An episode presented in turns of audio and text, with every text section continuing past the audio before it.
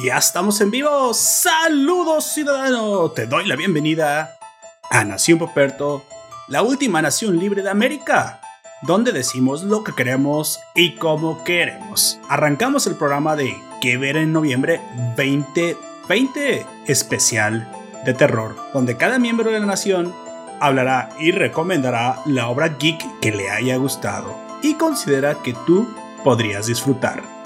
Anime, manga, cómics, series, películas y hasta libros son algunos de los materiales que podemos traerte en este mes. Ponte cómodo, invita a tu fantasma favorito, porque comenzamos.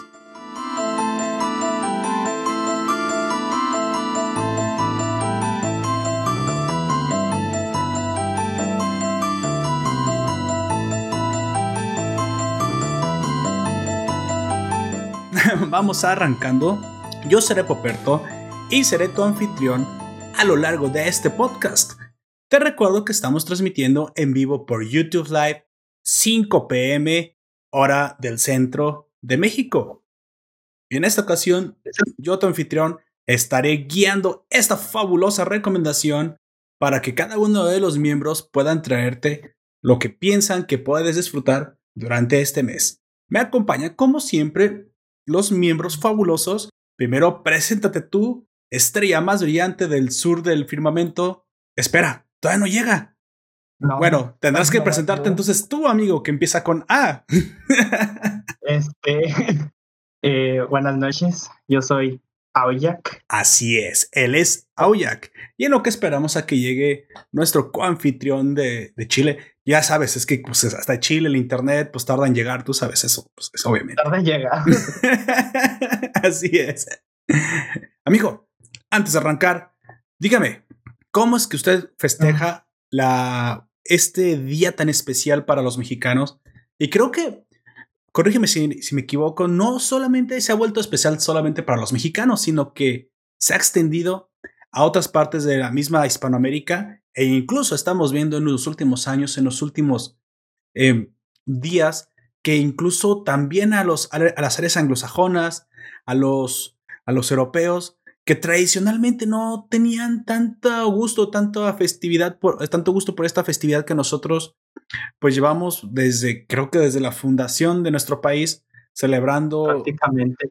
Y desde antes, desde épocas precolombinas, ya también se festejaba el Día de Muertos, que tiene sus sustanciales diferencias con el Halloween. Eso no podemos eh, obviarlo, o sea, evitarlo. El Halloween, aunque también recuerda un poco la oscuridad de la noche y, los muertos, más bien se ha vuelto algo de festividad para adultos, fiestas, uy, terror, dulces. Sin embargo, el Día de Muertos es mucho más ceremonial. El Día de Muertos es más un momento sí, es un tipo de festejo, pero no es un festejo desenfrenado, no es un... De hecho, normalmente para mí, o en, en, el caso de las personas que muy probablemente lo han celebrado, entre comillas, normalmente no se celebran anoche. Normalmente celebramos el Día de Muertos todo el día mientras está la luz, porque es precisamente el momento en que visitamos a nuestros, a nuestros parientes, en el, a nuestros muertitos en, la, en las tumbas. Yo sé que en algunas partes como Pátzcuaro, que es donde precisamente más más se vive y más famoso se ha vuelto el Día de Muertos. De hecho, nosotros vivimos en el estado que podría decirse que es el más representativo de toda esta época. Así es. nosotros vivimos en, Michoacán. En Michoacán, exactamente. Aquí, aquí se representa mucho mejor el Día de Muertos, ya que yo creo. El epicentro de todo eso. Exactamente. Y te iba a decir, yo creo que se ha vuelto el epicentro de la cultura al culto a los muertos. Bueno, no el culto a los muertos, pero el culto al Día de Muertos, que es el respeto a nuestros difuntos. no por el hecho de estar muertos, sino por el hecho de celebrar cuando estuvieron vivos. Dicho eso, por favor, amigo, dígame, ¿cómo es que usted eh, y su familia han celebrado eh, el Día de Muertos? Una que usted recuerde con que le haya parecido una de las mejores celebraciones, uno de los mejores días que festejó este día. Pues es curioso, porque por parte de mi familia no es como que se celebre o algo así. Y, y como eso pasa entre la fecha de Halloween y todo eso, eh, yo desde que tengo memoria, el día, eh, del Día de Muertos a Halloween es, estar en mi casa y pues en Halloween pues a pedir dulces. Claro, Pero por parte de mi familia nunca hubo como un festejo como tal. Sí se ponía un altar pequeñito eh, para pues nuestros difuntos, pero no es como que hiciéramos algo especial. Simplemente se ponía el DC, pero pues, pues dime, dime que poner altar no es algo especial, ¿eh? Porque yo sé, desde que recuerdo que estaba en la primaria o en la secundaria, recuerdo que muchos de los, de los proyectos en las escuelas era poner ah, altares. O sea, fíjate, desde entonces se nos enseñaba eso. Sí, eh, ahí les va una técnica. A, ver, a ver. Que yo tu secreto, A la hora de hacer altares, uh, el acerrín tintado, humedézcanlo. Se les van a manchar las manos, sí, pero es mucho más maleable y lo puedes hacer como, si quieres hacer líneas, las puedes acomodar mucho más fácil. Pero el colorado, el, el acerrín que es de color natural, mojado no funciona de esa manera. Yo lo hice muchas veces así para hacer este dibujos y las, y las figuras quedan mucho más definidas. Ah, ok. Entonces, eh, el, el, acerrín pintado hay que, hay que humedecerlo para que se ah. pegue mejor.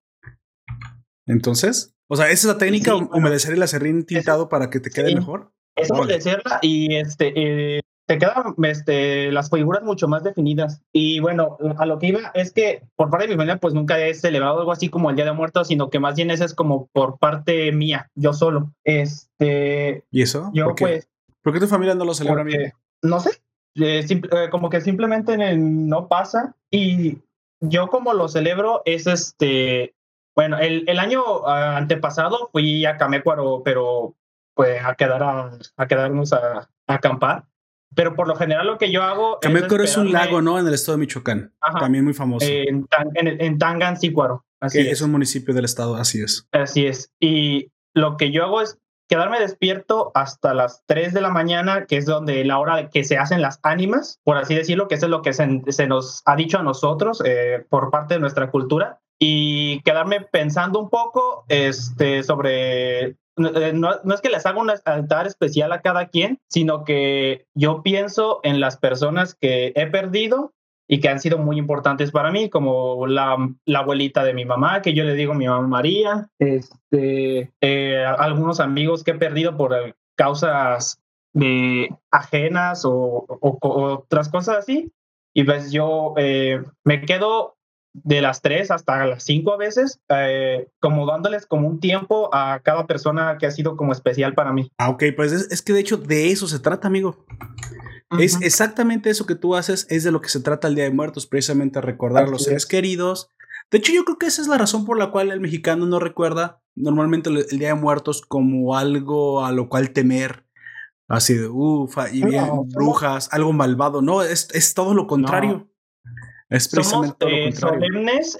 Si somos un poco burlones en algunas cosas, pero por, eh, sobre todo es, es, solemnes. Somos muy solemnes con todo lo que conlleva lo que es la muerte en general. Sí, estoy completamente de acuerdo con eso. Nosotros no es que nos burlemos, como dices, tampoco es que le faltemos el respeto. Creo que la vemos con el respeto que merece, pero todavía vemos con más respeto el que merece la vida.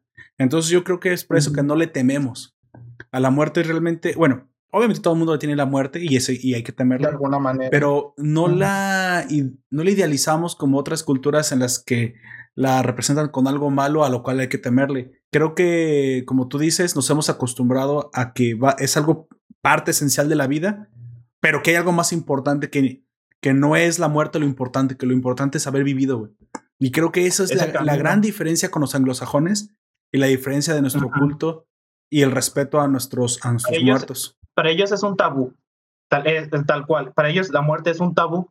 Para nosotros es algo a lo que estamos tan acostumbrados y que a veces eh, lo, nosotros mismos lo, lo, vemos a diario, que no es como que les lleguemos a faltar el respeto o que ya lo hayamos normalizado, sino que le tenemos este, la solemnidad porque, y recordamos todo lo que ellos pasaron, eh, si son allegados a nosotros. Más que nada es eso, como recordar tus momentos con esa persona. Sí, estoy completamente de acuerdo. Me, parece que me quedo más con esa explicación, más con esa forma de ver las cosas realmente, porque, bueno, y, precisamente por eso hoy hacemos este especial de muertos, porque es el especial de Día de Muertos, no es el especial de Halloween, muchos dicen su especial de terror, su especial, aunque yo voy a recomendar algo de terror, pero... Sí. de todos pues, modos, sí se presta para, para hablar un poco de las historias de miedo, ¿no?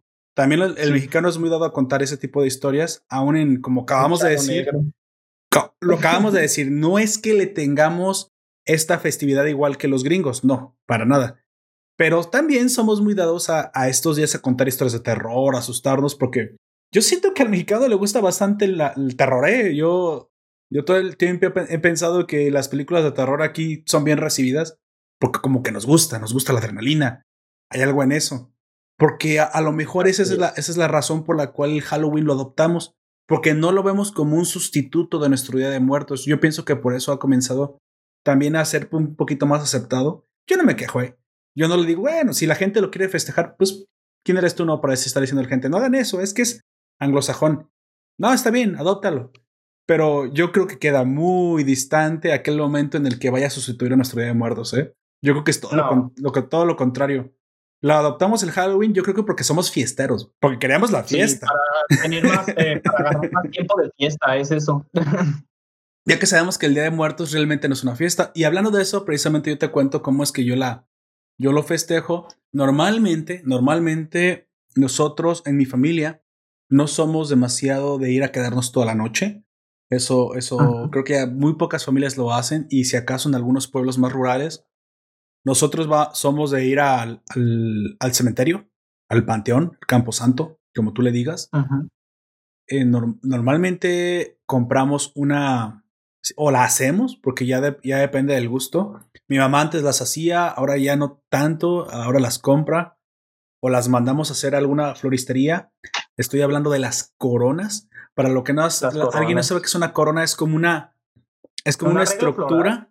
Es un arreglo floral en forma de estructura circular, como forma de dona, donde precisamente esta dona está decorada con vistosos colores, flores, moños, adornos. Y en el centro de la dona se suele poner el nombre de la persona a la cual se le, está, se le está recordando.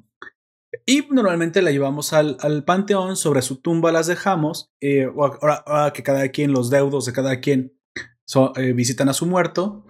Y ahí, como somos de tradición católica, como la gran inmensa mayoría de los hispanoamericanos, exactamente, pues rezamos unos Padres Nuestros, unas Aves Marías, la pasamos bien, no somos de compartir comida y comer ahí, hay mucha gente que todavía lo hace, incluso en la comunidad en la que yo vivo hay mucha gente que todavía lo hace, lo cual está padre. Hay gente que lleva mariachi, hay gente que lleva hay gente que lleva música, hay gente que lleva unas mesitas, porque han de saber que en el cementerio que, corresponde a mi comunidad es bastante grande, es bastante amplio. Entonces esto hace que sea posible llevar esos aditamentos y no estorbarse con la gente y no molestar a otros. Al contrario, todos nos ayudamos, nos comparten de la comida que llevan, a veces tamales, a veces cervezas. Eh, se pone vendimia ahí, se vuelve como un mini mercado, eh, una, una kermés. Algo que me parece muy padre, sinceramente, me parece algo muy padre porque la gente convive y es algo que muy probablemente nos está faltando hacer.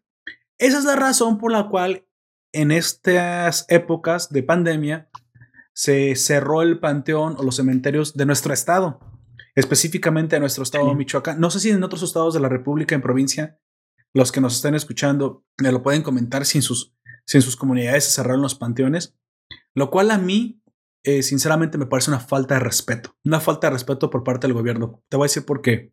Porque si bien estamos en una época en la que tenemos que cuidarnos por la pandemia, no creo que la prohibición total nunca solucione absolutamente nada.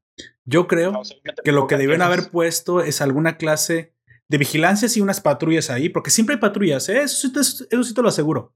Todos los días de muertos siempre hay patrullas para cualquier cosa que pueda pasar. Y, y también pueden fungir como, como como los agentes de policía que te digan, ¿sabes qué? Sí puedes pasar, pero vas, pones tu, tu corona, pones tu ofrenda y te marchas. Yo creo que eso sí, sí es lo que debieron haber hecho. Que este día todos pudiéramos llevar nuestras ofrendas y marcharnos, tal vez quedarnos cinco minutos, ofrecer un par, un par de oraciones y nos vamos. Pero de plano cerrar el panteón, eso a mí me parece una falta de respeto para las costumbres de las, de las personas, ¿sí? Y no, y no porque, ah, es que es católico, no, no, no. Costumbres de las personas, las costumbres de las personas están por encima de la ley. Sobre todo cuando las costumbres... La cultura. y la cultura han, han hecho que esta ley se moldee alrededor de, de las costumbres. Es decir, no me malentiendas, nuestras costumbres han moldeado la ley del mexicano y las costumbres normalmente como las hemos llevado que es el respeto a los demás, son precisamente la moral que forja la ley. ¿Cómo es que en esta ocasión la ley está en contra de esta moral. A mí me molesta muchísimo eso. No es que tengamos costumbres bárbaras como colgar a alguien el Día de Muertos, no. Te estoy hablando del día que vamos a ofrecer una, una, una pequeña ofrenda, respeto. Ah, es algo que me molesta. O sea, a mí, a mí me arde, me hace arder la sangre ese tipo de cosas porque me parece que vienen de gente autoritaria que no entiende lo que está pasando o que no le importa. Pero bueno, eso ya la, la, esa será la opinión de cada quien. ¿Por qué? Porque a mí no me gusta que se copta la libertad de las personas y menos en un día donde es, van a ofrecer respetos, exactamente, y, y, tan sagrado para muchas personas, que no le están haciendo daño absolutamente a nadie. Fue peor ayer, precisamente las fiestas de Halloween, con disfraces. Ahora, no estoy para criticar a nadie, cada quien puede hacer sus fiestas si quiere, arriesgarse si quiere, cada quien es libre. Pero eso fue peor, ¿estás de acuerdo? Una fiesta si te puedes contagiar. Acá te vas con tapabocas. No, no, hubo ni siquiera prohibiciones. No, no, y no hubo. Eh, ¿por, ¿por, qué entonces avanzar sobre el Día de Muertos? No, eso es algo que a mí me, me molesta muchísimo, pero yo ya sí. se los externé y ustedes hagan su, su decisión. Pues bueno, el, el, el, Día de Muertos, como dije, es un día muy especial, un día que ha nacido de la cultura hispánica, que viene evolucionando desde que los antiguos pobladores de, la, de Mesoamérica eh, se encontraron con los colonizadores, bueno, mejor dicho, con, con, los españoles, ya que en teoría no colonizaron, sino formaron nuevos estados anexados a, España. Es un poco diferente. La colonización se trata de súbditos y, las, y, las, y el provincianato, los virreinatos se trataban de cohabitantes. Sí, una pequeña diferencia, pero bueno, esa es la razón por la cual todavía los indígenas viven hasta el día de hoy, no fueron exterminados como los anglosajones, ¿verdad? ahí se acabaron y arrasaron y les quitaron las tierras. Creo que somos, venimos de una cultura, creo que mucho menos adepta a la guerra. Se nota que, que tenemos una cultura más, yo creo que más rica que los mismos anglosajones. Yo siempre he dicho que ellos ni siquiera tienen cultura. Tienen edificios, tienen avance. Pero fíjate cómo es que incluso cuando ahora salió Coco, cómo es que ellos están tan ávidos, tan hambrientos de cultura, que les parece algo maravilloso, algo impresionante que los mexicanos, sí. el culto a la muerte, cómo se imaginan el otro lado que, que nos llevan los, los alebrijes. O sea, eso te está hablando de una cultura que, que pues está más, un poco más vacía que la nuestra. Y es obvio, ¿no? Porque sí. esa cultura no tiene más de 300 años de existir y nosotros venimos existiendo desde hace como 2000 años ininterrumpidamente. Ellos destruyeron a, a sus indios. Ellos los arrinconaron. A, precultura, a la precultura, entre comillas, porque ellos ya tenían una cultura y lo que tienen ahora, uh, aunque tú no lo consideres cultura, puede, uh, hay cosas en las que sí se comparten y al fin y al cabo, pues es sí, una claro. cultura un poco más, más, más, reciente que la nuestra, pues mucho sí, más reciente, pero, sí. pero al fin y al cabo la tienen, este, y aunque hay cosas que sí se mantienen como el, el mito del Wendigo y ese tipo de cosas, aún así no, a comparación, podría, por así decirlo, de lo que se tenía antes, no hay, es prácticamente nada. De hecho, ¿recuerdas que Coco fue estrenada precisamente en el Thanksgiving de los estadounidenses? Sí. Porque para ellos, el Día de Muertos no significaba nada, exactamente. Pero curiosamente uh -huh. fue un exitazo y creo que...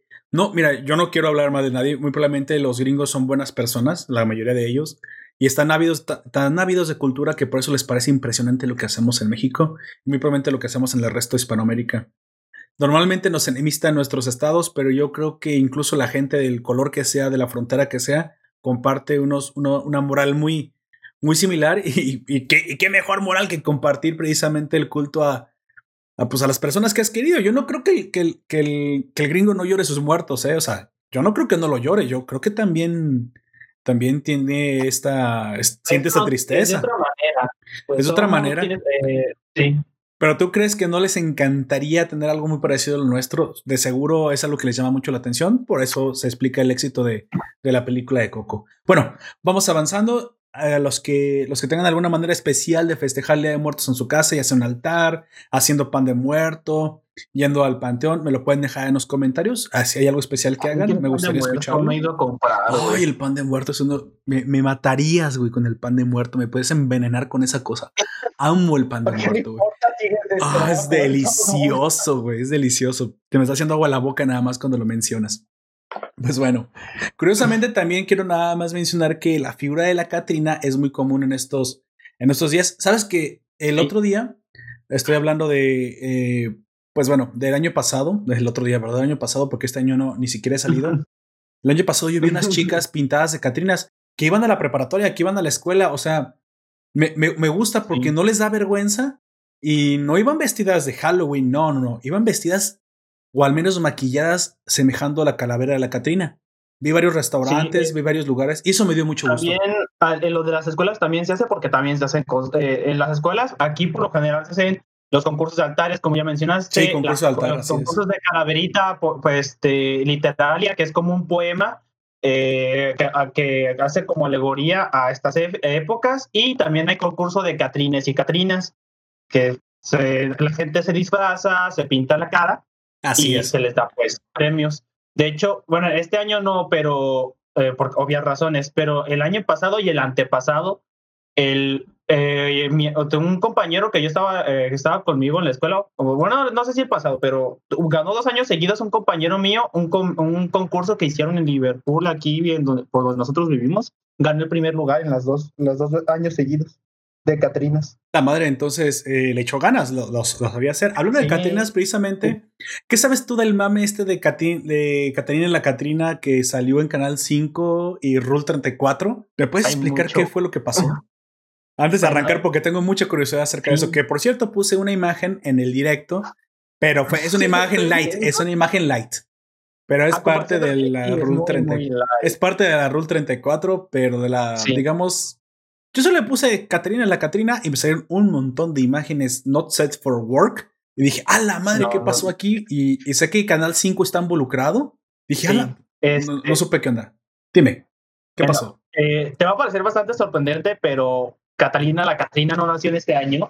Ya lleva como unos 5 o 6 años siendo como una campaña que hace eh, el Canal 5 de, aquí de, de México. De México. Ajá. En el, antes era como de que los niños llamaban a un número para decir, eh, para preguntar por qué significaban cada cosa en los altares o preguntar cómo podrían hacer su altar. Luego era de mandaban fotos para este para que vieran cómo eran los altares, hasta que llegamos al año de hoy en el que este, se les pidió a los niños que hicieran un dibujo y lo subieran a las redes sociales, pero no cualquier red social, no cualquier red social. A la, más, marrana que se les pudo ocurrir. Twitter. Que es Twitter. Sí. Como ya Maldita sea. Hay demasiado porno eh, eh, exagerado. Ey, ey, eh, no tienes que verlo, ¿eh? claro que no, crack. Este, pero bueno, el problema es que los artistas que se dedican a el contenido más 18 se dieron cuenta de esto y empezaron a bombardear a, las redes de Cartoon Network con dibujos no aptos para toda la familia. También eh, hubo muchos dibujos que sí eran para toda la familia, pero esos eran el 10% de todo lo que se subía con el hashtag. De hecho, Canal 5 borró el hashtag eh, a, las pocas horas, pero la comunidad hizo otro hashtag y ya se ya no lo puede quitar porque no fue quien lo creó. A la madre, o sea, el, el, daño ya estaba hecho, el, el monstruo ya había sido creado. Sí, y pues eh, eh, ya mucha gente la dibujó así, siendo ella misma la ofrenda para nosotros. A la madre. Ah, ya, ya, ya sé, ya, ya sé cuál ofrenda dice, sí. Porque vi muchas imágenes que uno diciendo, aquí está tu ofrenda. Y no precisamente estaba cerrada de piernas. Entonces dije, mmm, chingado, ¿qué está pasando aquí? Me pareció muy, curioso en el que un tipo eh, la dibujó y sus pezones eran flores de cempasúchil. Digo, bueno, o sea, ¿por qué no podría ser artístico, un desnudo artístico? Podría ser sido. De hecho, curiosamente, yo quiero decir algo. La que subieron a Canal 5, la que mostraron en Canal 5, su original es mucho más marrana. Quien quien la subió, o sea, lo hizo con toda la alevosía y ventaja y la vistió, básicamente, la censuró, básicamente. La editó para que pareciera como la que tengo ahorita en el directo, que tiene ropa, solo está en una posición sexy, digamos, sugerente, pero sexy solamente. Esta podría ser una chica que tú te podrías encontrar en cualquier noche en un bar. Sin embargo, la que subieron a Canal 5, su original no es así. Quien lo hizo, quien la incrustó, o sea, eh, sabía lo que estaba haciendo, era, era por el mame. Era, por el mame. Era consciente. Pero aún así la de Canal 5 está completamente ah, normal, de hecho. Solo está en una pose sugerente, pero incluso está bastante, bastante normal. Pero quienes reconocieron la original, la que quienes reconocieron el original de la Rule 34 dijo, no manches, como que Canal 5, pero no fue Canal 5 y no se equivocaron, eso fue la persona, el editor, muy probablemente sea, sea alguien ya de nuestra edad, ya sabes, muy, muy probablemente ya no es generación X quien está a cargo de las ediciones de los canales, muy probablemente ya los millennials estamos por todos lados y estamos gobernando el mundo en este momento. Y quiero decir que no lo estamos haciendo muy bien, pero bueno, estamos gobernando el mundo. Yo al principio tenía dos teorías, que era un boomer, pero super boomer, que tuvo la idea y le pareció buena idea, pero no, no midió sus consecuencias. O sea, un chavo que iba con Ajá, un chavo que no, que no conocía muy bien a, Twitter y todo lo que hacen ahí, y pues después le salió el tiro por la culata. y o la otra opción era que alguien que era, estaba seguro de que lo iban a terminar despidiendo porque este era su objetivo. Sí, que de verdad hicieran este, cochinadas eh, en base al personaje, porque si hubiese sido así, lo podrían haber hecho en Facebook, porque Facebook es, es un lugar mucho más light en el que ni siquiera está permitido subir ese tipo de dibujos. Sí, no, no, Facebook te, te censura inmediatamente, ¿no? Te deja caer el, Creo que en Instagram, bueno, Instagram y Facebook son exactamente lo mismo, tienen exactamente las mismas. No, en Instagram hay un poco más de permiso, güey. Eh, un poco más. De todas maneras, ajá, porque ya es como, es una comunidad un poco más cerrada, pero hacia los artistas, así de que es un poco más permisivo en ese sentido. Es que Twitter absorbió Tumblr, obviamente. chomita que no has visto en 18 años. De hecho, yo quiero decir que Twitter realmente no está compitiendo contra Facebook, Twitter no está compitiendo realmente contra contra Instagram. Twitter está compitiendo contra Reddit. Le quiere quitar el, la hegemonía de Reddit y quiero decir que muy probablemente lo logre. Por eso la apertura. no creo que lo vayas, eh, que, que, lo vaya a hacer honestamente, porque Reddit ya tiene años siendo el número uno en Amigo, hay, muchas, hay muchas redes que estaban en el número uno, pero se durmieron en sus laureles. Yo he visto muchos cambios de Twitter, como incluso la, ahora los grupos, los grupos de seguimiento y ese tipo de cosas que, que antes no tenía, ¿eh?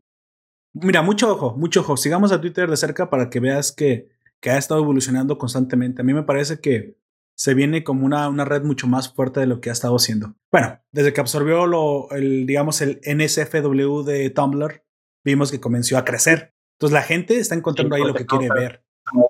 Mira, tenemos algunas personas ya conectadas en el stream que nos están dando saludos. Saludos David Albarrán, nos dice saludos Nación y Juan José, saludos. Qué bueno que nos acompañan en el día de hoy en el especial de muertos, la recomendación de noviembre 2020. Mira, antes de que se haga un poquito más tarde, déjame ir a mencionar los comentarios que nos han dejado en La Nación, en los, eh, ah, los audios anteriores. Mira, tenemos algunos, voy a mencionar los más importantes para que no, no se nos vaya el tiempo. Nos dejó, precisamente, mira, David Albarrán nos dejó en el extra cast de los videojuegos.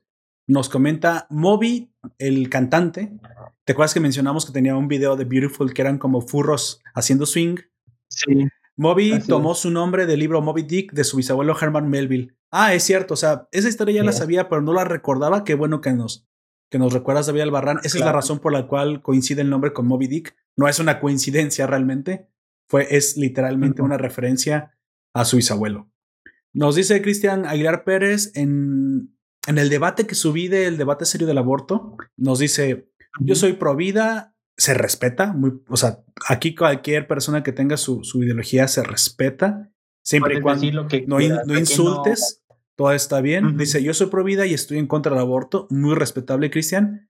Me dice, escucharé atento el podcast. Que de hecho esa es la idea. Yo nada más quiero mencionar aquí rápido que la idea del, del debate de, del aborto no fue pelearnos, sino dar dos posturas que pueden o no convencerte de acuerdo a, a, como tú pienses.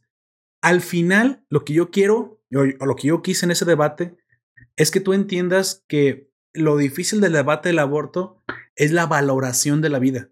Y la valoración es diferente para cada persona diferente en el tiempo. Es decir, te pongo un ejemplo. Si tú te pierdes en el desierto y te estás a punto de morir de sed y llega, no sé, el, ya sabes, el vendedor de Resident Evil 4 que siempre te lo encontrabas por todos lados. Dice, want some water y te ofrece una botella de agua, pero digamos que por hacer el destino tú habías robado un banco, no sé, te escapaste del desierto, por eso te estás muriendo. Y traes un millón de dólares y te dice, esta botella de agua te la vendo en 500 mil dólares. Y tú dices, estás a punto de morir de sed. ¿No la comprarías? Seguramente la gran mayoría de nosotros diríamos, dame para acá esa botella de agua porque si estoy a punto de morirme deshidratado. Te tomas tu botellota de agua de un litro, de si quieres dos litros, te la acabas y sacias tu sed. Tienes un poco más, pero ya, ya te salvaste, ¿no? Luego el vendedor te dice, tengo otra botella de agua, te la vuelvo a vender. Te dices, no, gracias, ya, ya quedé con la primera. Tal vez dice, bueno, 200 mil dólares, ¿qué te parece para el camino? Y dices, lo piensas, bueno, es, está bien, te la compraré. Y antes de darle el dinero, de repente ves a lo lejos, a 5 kilómetros, la carretera. Dices, oh, sí llego, espera, y ahí ya está pasando la carretera. Ya no se la compras en 200 mil. Yo te lo garantizo, pues qué, porque acaba de perder valor ya que ya viste dónde te puedes salvar. Sin embargo, te dice, bueno, 5 kilómetros son muchos. Y la pregunta aquí, ¿cuánto estás dispuesto a pagar por esta segunda botella de agua para que te alcance los siguientes 5 kilómetros? ¿Cuánto pagarías, Jack? Que te diga, ¿sabes qué? Dame mil dólares por esta botella de agua para que te alcance de aquí a ahí. ¿La comprarías? Te quedan 500 mil. Los primeros los diste sin saber, pero te salvó la vida. ¿Le darías unos mil dólares por la siguiente botella de agua? Pues sí, probablemente sí le dé mil, pero no creo que le vaya a dar más de. y, si me, y si me quiere convencer, eh, tal vez eh, le podría dar hasta dos mil como máximo, pero no creo poder. No, ya no me convendría para nada más allá de. Exactamente. ¿Qué cambió respecto al precio de las botellas? Simplemente la posición, la información que tenías y la valoración subjetiva que tú habías hecho. Algo así sucede con el aborto. Algo así sucede. Por eso se los recomiendo, es bastante interesante. Yo no traté de convencer a, nadie a la fuerza. Expusimos bastante, de forma bastante educada y, de la mejor forma que pudimos nuestros argumentos. Y al final tú es el que te hace la, decisión. Tú al final te haces tu propia opinión, ¿no? Pero está bastante, bastante bien planteado desde un marco de respeto, donde una persona que era pro, pro aborto y yo antes de la posición pro vida, expusimos de forma respetuosa, sin insultarnos, cuál era nuestro argumento y convenimos que la valoración de ambos estaba siendo diferente por, por diferentes razones. Entonces, bueno, vayan a, escucharlo si, si les interesa. Les aseguro que no les va a hacer enojar porque está planteado desde el respeto y muy probablemente les puede ser bastante interesante. Y si les hace enojar, tienen un problema. Sí, o sea, no debería eh, hacerte enojar los debates, supongo, no deberían hacerte enojar, ¿no? Sí. Bueno. Ah, que, eh, siempre hay alguien que pasa. Eh, sí, siempre. no recuerdo quién dijo esa frase, pero es una frase célebre en la que dice, mm, no, no, no opino igual que tú, pero daría mi vida por tu opinión. Yo creo que sería cuestión de cambiarlo un poco hoy en día, porque pues tampoco voy a dar mi vida por algo en lo que no creo. Sería como de, yo daría mi vida por dejar que tú expreses lo que opinas. Ah, ok, creo que voy a corregir un poquito esa frase, amigo. Creo que la frase original va, no estoy de acuerdo contigo, pero defendería tu derecho a opinar hasta la muerte. Lo que estás defendiendo no es la ah, opinión Del, del, otro, sino el derecho a opinar. Pero es que defiendes con tu vida el derecho a opinar del otro porque en teoría es el mismo derecho que el tuyo. Es el derecho a la libertad de expresión. Básicamente, aunque uno no esté de acuerdo con las personas que no usan su derecho a la libre expresión como a nosotros nos gustaría, lo que sí deberemos de defender hasta la muerte es nuestro derecho a expresarnos. Porque si el otro se puede expresar, quiere decir que nosotros también nos podemos expresar. Aunque los que hoy funan por las redes no les parezca, pues se tendrán que aguantar, ¿no? Porque noto, muchas personas sí somos bastante inmunes a lo que nos tiren por las redes ya que, bueno, podemos hacerlo. Sé que hay chavitos que no, sé, que hay personas que sí son muy susceptibles. Yo les diría a esas personas que hoy son susceptibles a las redes que lo mejor que pueden hacer es limitar su uso hasta que adquieran la, madurez mental y la resiliencia mental para poderse exponer sinceramente a unas redes que hoy están mucho, mucho, mucho más agresivas, mucho más hostiles a la, a la diferencia de opinión que antes. Bueno, quiero decir que también Bonnie Black Shooter nos deja en los comentarios nos, hace una, reflexión, por aquí una corrección de el anime de Babylon que hablamos. ¿Recuerdas que mencioné que XFM hacía un concierto que se llamaba El Rock por la Vida y que eso literalmente le había salvado la vida a muchas personas? Bueno, me corrige Bonnie Black Shooter, ya que ella es de Guadalajara, es nuestra tapatía favorita. Nos dice Máxima FM es la que realmente organiza ese, ese concierto. XFM, Máxima FM, uh, sí, tuve un lapsus, un, un, lapsus Mandela, supongo, las confundí, tiene, tiene toda la razón. Pero bueno, el punto es ese, ¿no? Que ese, ese rock por la vida afortunadamente ha hecho, ha ayudado a muchas personas a no suicidarse, ¿no? Nos comenta también a Javier Ortiz, qué bueno que hayan vuelto los noticieros, son de mis secciones favoritas y ese es el último que voy a leer porque le voy a, a comentar a Javier Ortiz en vivo, se nos está escuchando, que se acabaron los noticieros. Ayer fue la última emisión del noticiero. La razón que di fue exactamente la que hoy voy a decir es para enfocarnos en estas reseñas, en el análisis de materiales, de obras geeks, que es el fuerte de Nación Poperto, para especializarnos en lo que podemos hacer que más nos gusta y que creo que nos puede, nos puede ubicar mejor entre la comunidad. Creo que los noticieros nunca trata, nunca acabaron de caer dentro de, del paquete de, de, oferta de, de, creación de contenido que teníamos. Nunca me cuadró demasiado bien. Fue un experimento en toda la extensión de la palabra. Y pues bueno, hoy mueren los noticieros, pero eso no quiere decir que dejemos de hacer reseñas con Don Comics. Él va a traer los materiales, los cómics, muy probablemente en un futuro de Marvel, de DC, algunas de otras compañías. De hecho, los que nos conocen, los que han escuchado en esos, en esos eh, materiales de, de, podcast, saben que hemos estado hablando incluso de, de algunas editoriales que no son las hegemónicas, que no son Marvel, que no son DC, con historias muy, muy, muy interesantes para adultos. Y hemos reseñado, como ejemplo, algunos cómics europeos como el Incal, o algunos cómics gringos diferentes de, de otras editoriales, como Insect, de esta, de esta autora famosísima que trabajó en Marvel. Pues bueno, vayan a escucharlo si les gustan los cómics, porque aquí al menos la reseña, el análisis y la recomendación es parte integral del paquete que ofrece Nación Poperto con una, un lenguaje que hasta el día que venga por mí va a ser libre y lo vamos a hablar como queremos y donde queremos. Hasta que venga China por nosotros. Sea, que venga China, hasta que los, nos vengan a callarnos.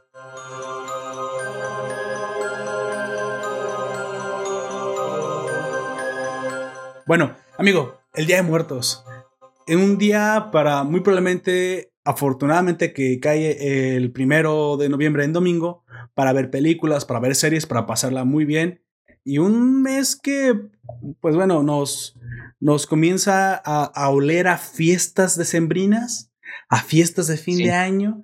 Desde este mes ya como que se siente un poquito el ámbito de celebración, comenzamos a ver las marchas, comenzamos a ver las, las, este, no creo que todavía no las posadas, pero ya muchas personas se vienen preparando para lo que se, para el fin de año. Todo Así que dígame, ¿qué estuvo, qué estuvo haciendo en esta, en esta semana? Y mencióname qué es lo que me viene a recomendar a mí y a los oyentes para poder disfrutar durante, durante todo el mes. Honestamente no creo que lo vayan a disfrutar, pero yo vengo a recomendárselos o advertirles de que este manga también existe. Este, bueno, lo que yo eh, he hecho en esta semana, eh, pues eh, aparte de seguir practicando el dibujo, fue que me, ah, no sé si hace un tiempo les había comentado eh, de un juego que está hecho en voxel art, que son como estos píxeles tridimensionales, en el que cada voxel tenía su propia gravedad y sus propias físicas. No sé si acuerdo que les había dicho. Ah, pues ya salió. el juego ya salió. ¿Cómo se llama ese juego? Eh, se llama... Ah, no me acuerdo. Eh, dame, un segundito, porque claro, lo tengo en el historial. Tenemos dificultades. Incluso tiene una historia. Tiene, tiene, tiene historia, no nomás es ir a romper a lo, a lo puro güey en el, en el mundo. Este se llama Tear Down. Tear Down. Ok, dime, ¿qué se trata este juego? Eh, pues eres, eres como un trabajador o un, un inversionista que invertiste demasiado en una como una compañía de demolición, pero ya te estás yendo a la quiebra. y, tú, y te consiguen un trabajo de que es ir a destruir una casa porque eh, obstruye en, el en la construcción de un, de un centro comercial. Pero lo curioso es que te mandan en la noche. Eh, ok, bueno, supongo. tú vas, haces tu, haces tu trabajo, por así decirlo, y a la mañana siguiente, en los noticieros dicen que la casa que tú destruiste era como patrimonio de la ciudad de la que tú vives y quien te mandó era un, era un inversionista que le estorbaba. Y, y, y, entre el que te van mandando, se hace como una guerra en el que un inversionista que se odia a otro te manda que le jodas y luego como ese vato se da cuenta, te manda a ti a que jodas a otro y luego la policía te descubre, pero en vez de meterte a la cárcel, empiezan a utilizar para que tú también vayas a investigar o a robar archivos de criminales. Vaya, se escucha muy interesante ese, ese juego. ¿Dices que está hecho en pixel art? No, es voxel art. Ah, voxel art. sí, y, lo que y también tiene un modo sandbox en el que tú puedes crear y destruir todo como tú quieras. Tiene lanchas y, y vehículos de tierra que tú puedes controlar, pero tienen su vida y pueden llegar a explotar, hay explosiones y todo eso. lo que más me gusta es que hay una torre bastante grande en uno de los niveles y si la dinamitas todo en la parte de abajo, la torre te puede caer encima. Vaya. y, eh, y digo que lo estuve viendo porque vi las especificaciones y mi computadora ni en pedo lo puede. Yo creo que tu computadora tal vez y podría. Y lo, y lo, digo sabiendo que tu computadora es bastante potente. Entonces está un poco ineficiente porque, bueno, no, no es que diga que mi computadora es de última generación, porque ya no lo es. Pero la tarjeta de video RTX 2070 debería poder levantar ah, casi todo lo que hay ahorita. A menos que tenga problemas de ineficiencia, porque ya hemos visto que hay juegos que vienen bastante ineficientes y ahí pues no, no hay computadora eh, que valga, sinceramente. Sí, ese es, es una, un, algo que sí sé que tiene porque de repente cuando eh, destruyes mucho al, al, mismo tiempo, pues se ralentiza el juego. Bueno, me, parece excelente. Ese juego lo estuviste, lo estuviste checando y lo bajaste. ¿Otra cosa que has hecho en la semana, amigo? Pues ayer en Halloween, este, desde... ah, ¿tú sí lo festejaste? Maldito, te va a pegar coronavirus. no, entre comillas, porque lo que hice fue como desde las 10 hasta como las 3, 4 de la mañana estuve viendo videos de terror. ¡A la madre! ¿Por, ¿por qué? De pastas que había visto hace mucho tiempo y quise como recordarlas. De hecho, el, un canal que se llama Yoshimitsu Kaleon fue el que yo utilicé como para guía de lo que... A ver, amigo, antes de arrancar, cuéntame una que de ayer que te haya así como marcado que te haya gustado, que la quieras contar. Yo creo que se puede el día de hoy. El día de hoy es el especial de muertos. Y antes de que me des tu recomendación, a ver, cuéntame una que te haya gustado, que, que digas tú, ¿sabes qué? A mis veintitantos años, un hombre hecho y derecho, mis hermosos chinos tipo de Lucito Comunica, y aún así esto me crispó, que te haya movido. Digo, tú sabes que hay veces que cuando uno ya crece, unas creepypastas te parecen tontas, otras veces ya no te dan tanto miedo. Pero hay otras historias que están tan bien hechas, que están tan bien estructuradas, que dices, ah, canijo, tú sabes que es mentira, pero sí como que remueven, de remueve, remueven algo dentro, ¿no? Dices, te haces simplemente la idea y, te crispa o al menos deja intranquilo esa noche. Sí, sí. Cuéntame eh, una que te haya gustado. Quiero mencionar una antes de decir la que más, que sí me dio miedo, es este, pero más bien es como un mini universo que está haciendo un artista que es en donde está Siren Head. Este, ¿Qué es, ¿qué es Siren Head, amigo? Siren Head, eh, imagínate un ente de unos 3, 4 metros. Me lo imagino, me lo imagino. Y en vez de cabeza tiene sirenas como de las alarmas de las que utilizaban para alarmas sísmicas o así, para que se escuchen en toda, la, en toda una ciudad. Ya, ok. Este, esa es como la criatura un poco más representativa, este, pero hay otras como Cartoon Cat, que es como un monstruo de otra dimensión, el, este, que cuando viene, lo único que puedes hacer es hacerte bolita porque literalmente no puedes hacer nada para evitar que te mate. Pero quiero mencionar este, e, este artista, pero porque me gusta mucho el diseño de todo lo que hace, porque es son bastante aterradores y al mismo tiempo se me hacen como muy originales. Tal vez el Cartoon Cat no sea algo tan original como de que un gato de caricatura en la vida real se vería, es algo que se vería bastante perturbador, vamos a admitirlo, pero este, eh, hay otras cosas como los bridgeworms que, o gusanos de, puente, de puente, que son como unas criaturas que viven debajo de los puentes y a ciertas horas de la noche salen a cazar humanos y, y a matar todo, pero es como de que vienen por oleadas estos monstruos de otras dimensiones. Y es bastante interesante todo como este mini mundo que está de hecho, Fui, a buscar Silent Head y sí se, va, sí, sí se ve bastante perturbador. ¿eh? O sea, de hecho está bastante bien hecho el, el, el, monstruo. Está... Recuerdo que también Slenderman nace de este tipo de leyendas urbanas. Cuando, de hecho, eran como un concurso de diseño, era un concurso entre diseñadores. De dibujos. Y ese chico logra posicionar también la, la, idea de Slenderman, que bueno, se convirtió ya después en lo que nosotros conocemos en el. En lo que todo el mundo conoce. En el fenómeno de, de, internet, ¿no? Pero este Siren Head se ve, se ve bastante bueno, ¿eh? Se ve bastante bueno. Sí se, sí se la creo. Sí, eh, me gusta mucho en general los Cuéntame la historia, cuéntame la historia, vamos pasando a la historia que te gustó tanto de ayer, que hayas leído, que dices, ¿sabes qué? Esta, esto me puso los pelos de punta. Este, es una de, más bien es como un, una revisión de algo que pasó en un foro japonés que los japoneses eh, ya saben cómo son en este tipo de cosas, que se llama, el foro se llama Nichan y la historia se llama La Estación de Metro. Es la estación de metro, ok.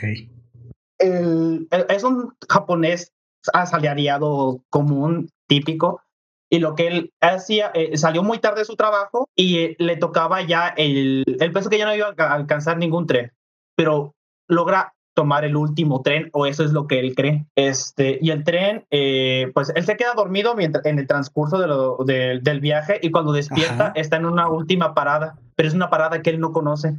Ah, ok, se quedó dormido durante el recorrido del metro.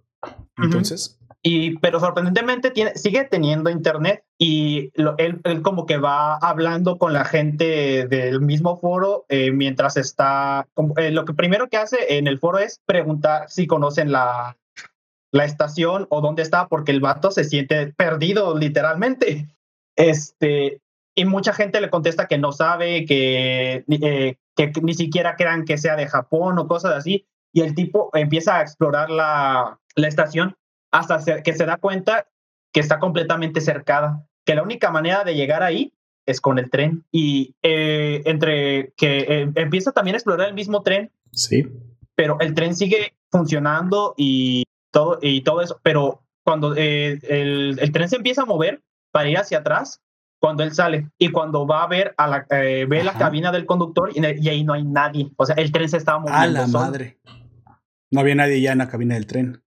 Ajá, no había nadie. Y es eh, en la misma cabina, eh, él empieza a escuchar voces, pero como él, como ya está completamente todo, está como te digo, todo cercado, no puede, eh, nadie puede entrar y no había nadie más que él. Y él empieza a caminar por las vías del tren para ver si llega a algún lado, pero lo que se da cuenta es que más allá de lo de las vías del tren, hay una oscuridad tan profunda que ni siquiera puede ver su propia nariz, así lo, así lo describe él, güey.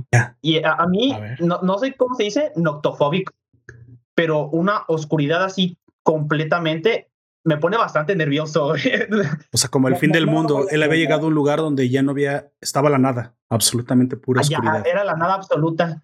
Y que lo único que tenía para alumbrarse era su mismo teléfono. Y, eh, y entre que iba caminando, eh, las voces se escuchaban más y más y más, entre más se alejaba de la misma estación. Y luego es el, entre, es que no, no me acuerdo bien cómo lo explica porque pues, lo, vi, ah, fue de las primeritas que vi, pero este, dice que hay una voz de una mujer, como de una mujer, este, pero ya una anciana, que le dice que regrese a la estación, pero y, y, el tipo pues voltea para todos lados, pero no ve a nadie y cuando y, el, y la, la, señora empieza a gritarle y a gritarle y a gritarle hasta que el punto en el que se le distorsiona la voz y el tipo por miedo sale corriendo y regresa pero cuando llega a lo que es la, la parte iluminada, que es donde, donde, está la estación, ve a lo lejos y ve dos esferas gigantes eh, en el aire, como si fueran los ojos de una persona, observándolo. A la madre.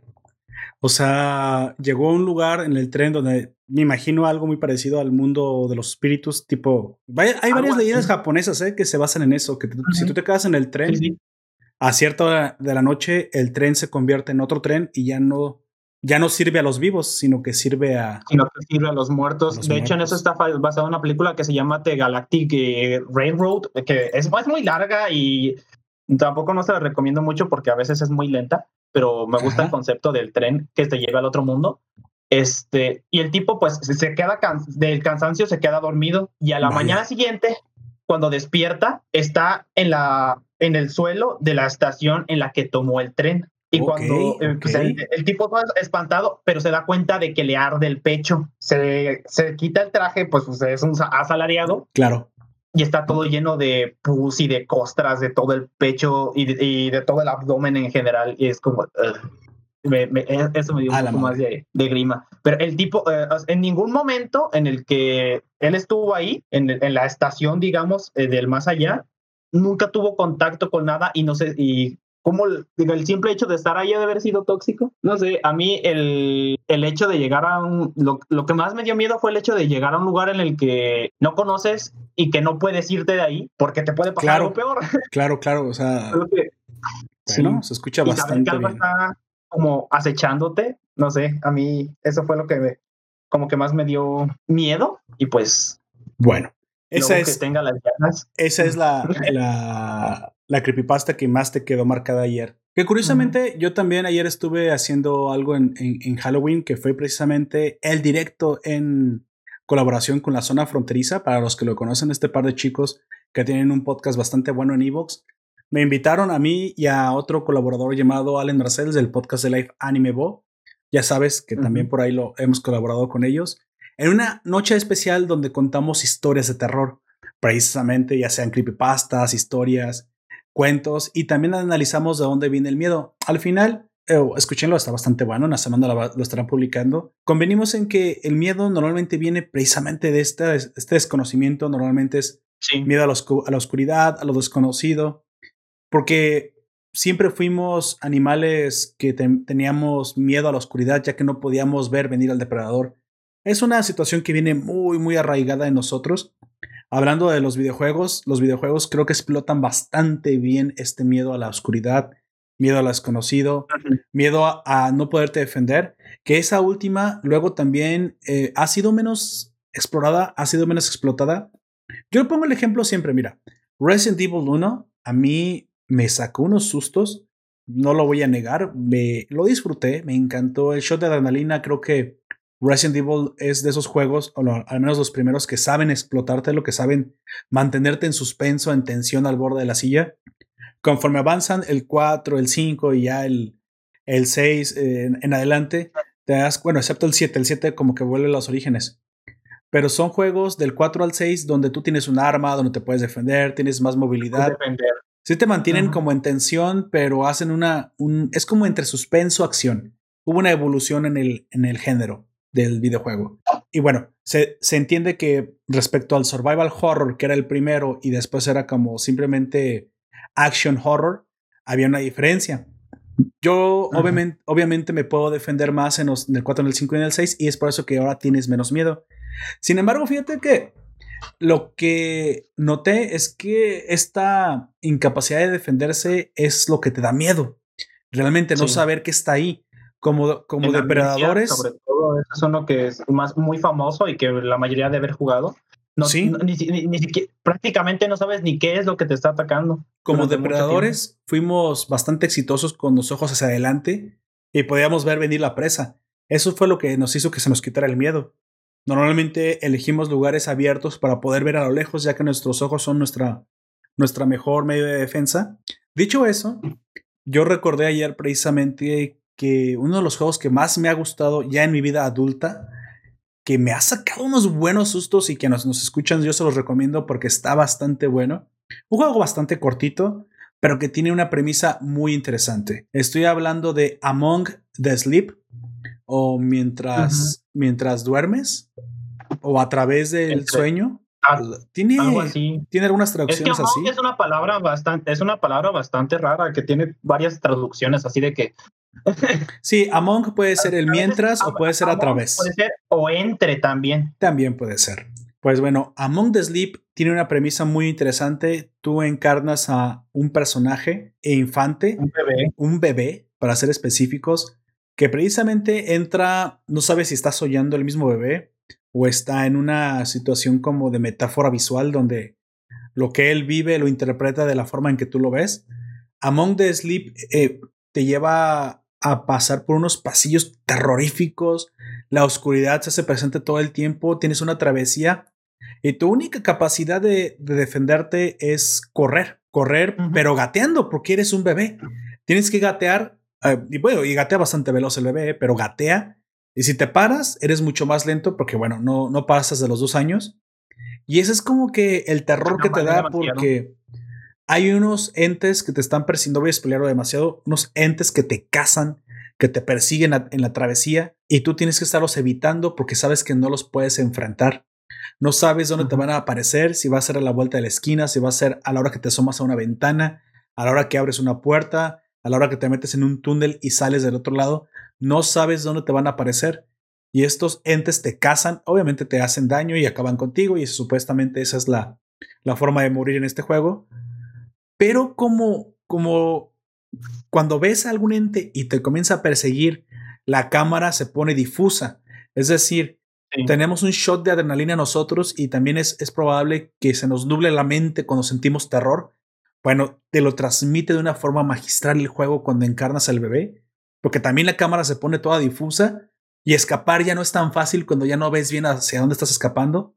Te hace genuinamente sentir el terror de ser acorralado y de tener que correr contra un enemigo que no puedes ver. Sí, e, ese terror es bastante bueno y a mí me hizo dar varios sobresaltos cuando jugué Among the Sleep. Lo recomiendo 100% para quien no ha vivido esa experiencia. Dos horas y media, tres horas máximo te lo acabas. Y yo creo que muchos de los que me están escuchando podrán decir, una vez que se lo terminen, estoy seguro que van a decir, qué buen juego, qué experiencia tan diferente. Jamás había vivido algo así. Ayer le comenté a Caballero Side o Caballero Psycho, no recuerdo cuál de los dos, o a los dos yo les pregunté que si alguna vez los había perseguido un perro. Y esa es la sensación, porque cuando tú eres un niño, si alguno de ustedes alguna vez fue perseguido por un perro, se siente, se siente el show de adrenalina, se siente el corazón latiendo, porque no te puedes defender en cierta edad para abajo. Ya de adulto te salen algunos perros y hasta piensas, los puedo golpear, les lanzo la mochila, ¿qué está pasando? ¿Por qué me gruñe? Que te das cuenta que es un gran danés.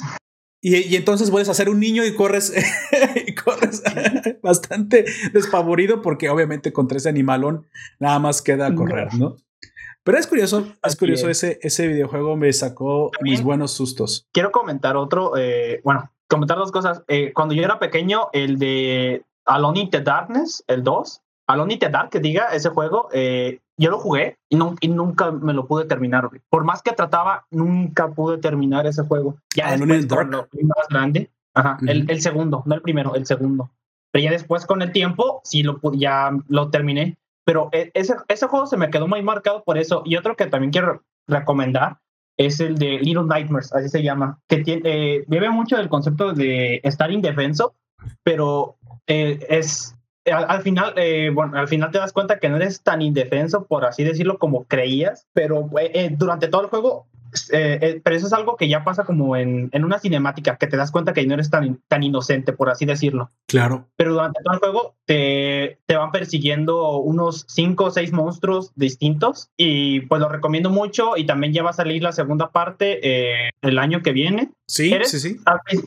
durante el juego eres como una niña o una criatura este, muy, muy pequeña, máximo unos 13 centímetros, yo creo, con una gabardina amarilla. Sí. Y las únicas defensas que tienes es correr, así como tú dices, o esconderte.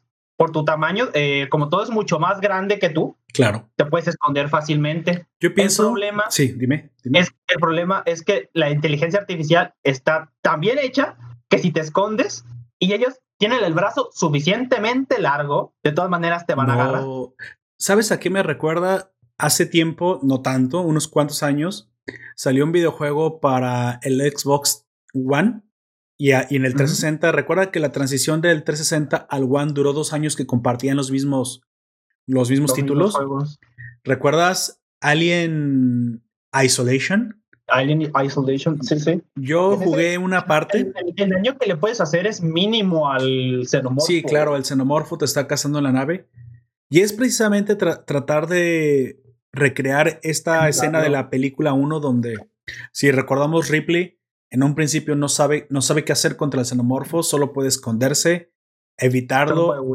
La primera película, Alien, el octavo pasajero, precisamente nos habla de, de, una persona que tiene que estar todo el tiempo escondida. Hasta el final se le ocurre algo y tampoco es que lo quiera atacar, sino que simplemente lo, lo evita o no se las voy a spoiler, aunque ya todo el mundo debe haber visto Alien el no creo que no la hayan visto.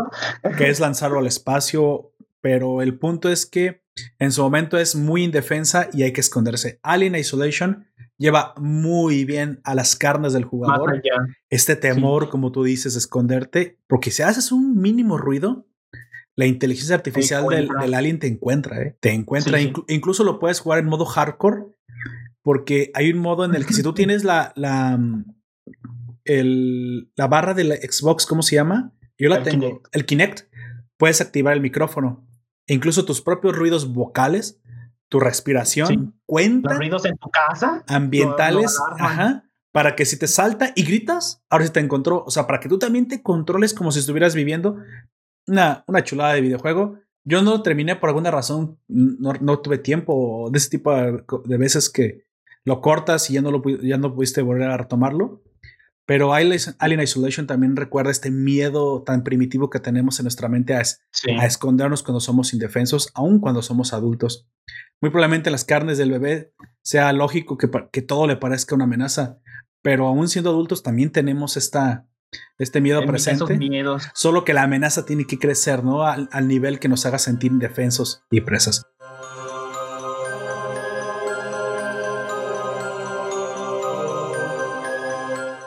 Antes de continuar, pasaremos a la recomendación musical del mes, a cargo de la ciudadana Bunny Black Shooter.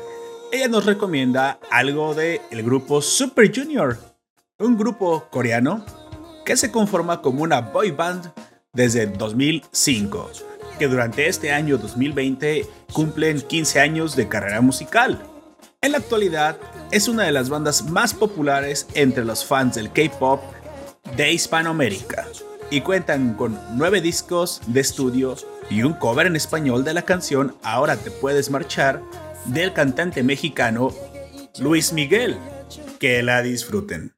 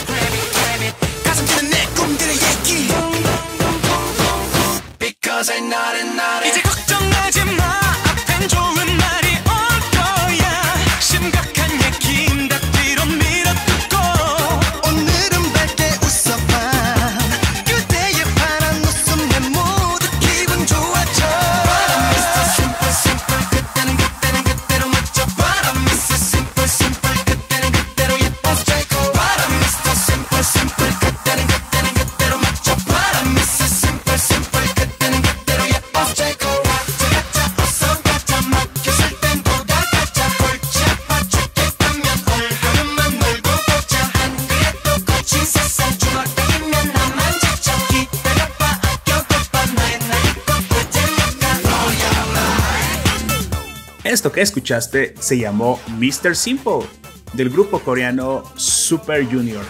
Esperamos que lo hayas disfrutado. Continuamos. Mira, ya se conectó Tom Comics, por favor, preséntese ante la comunidad. Ya llegó nuestra estrella más brillante del, del firmamento del sur del mundo. Tom Comics. Tom Comics. Está silenciado. Ah, la Saludos a todos y todos en este primero de noviembre, el segundo primero de noviembre de Nación Poperto Así es. y especial de recomendados de Halloween. o Día de Especial, de muertos yo le puse para que sea apertura a todo lo que ustedes quieran decir.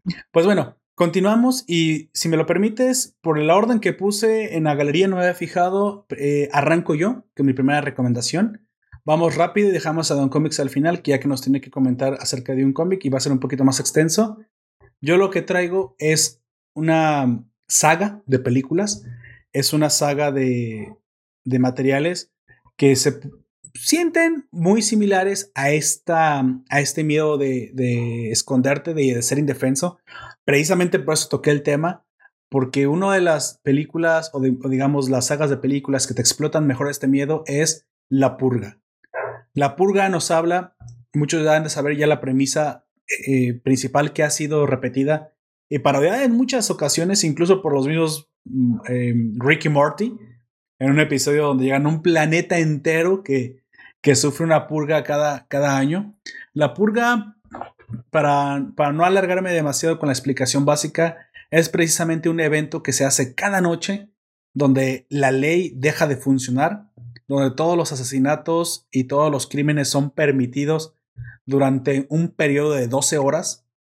Esto con el afán de que las personas que están, digamos, estresadas de su vida, insatisfechas con el mundo, deseosas de desahogarse, esta noche puedan sacar todos sus demonios, quemar toda su oscuridad en una no- sola noche violenta de 12 horas de desenfreno brutal y, y animalescas, donde saques tu, tu demonio interno, ¿no? ¿Cómo han de saber?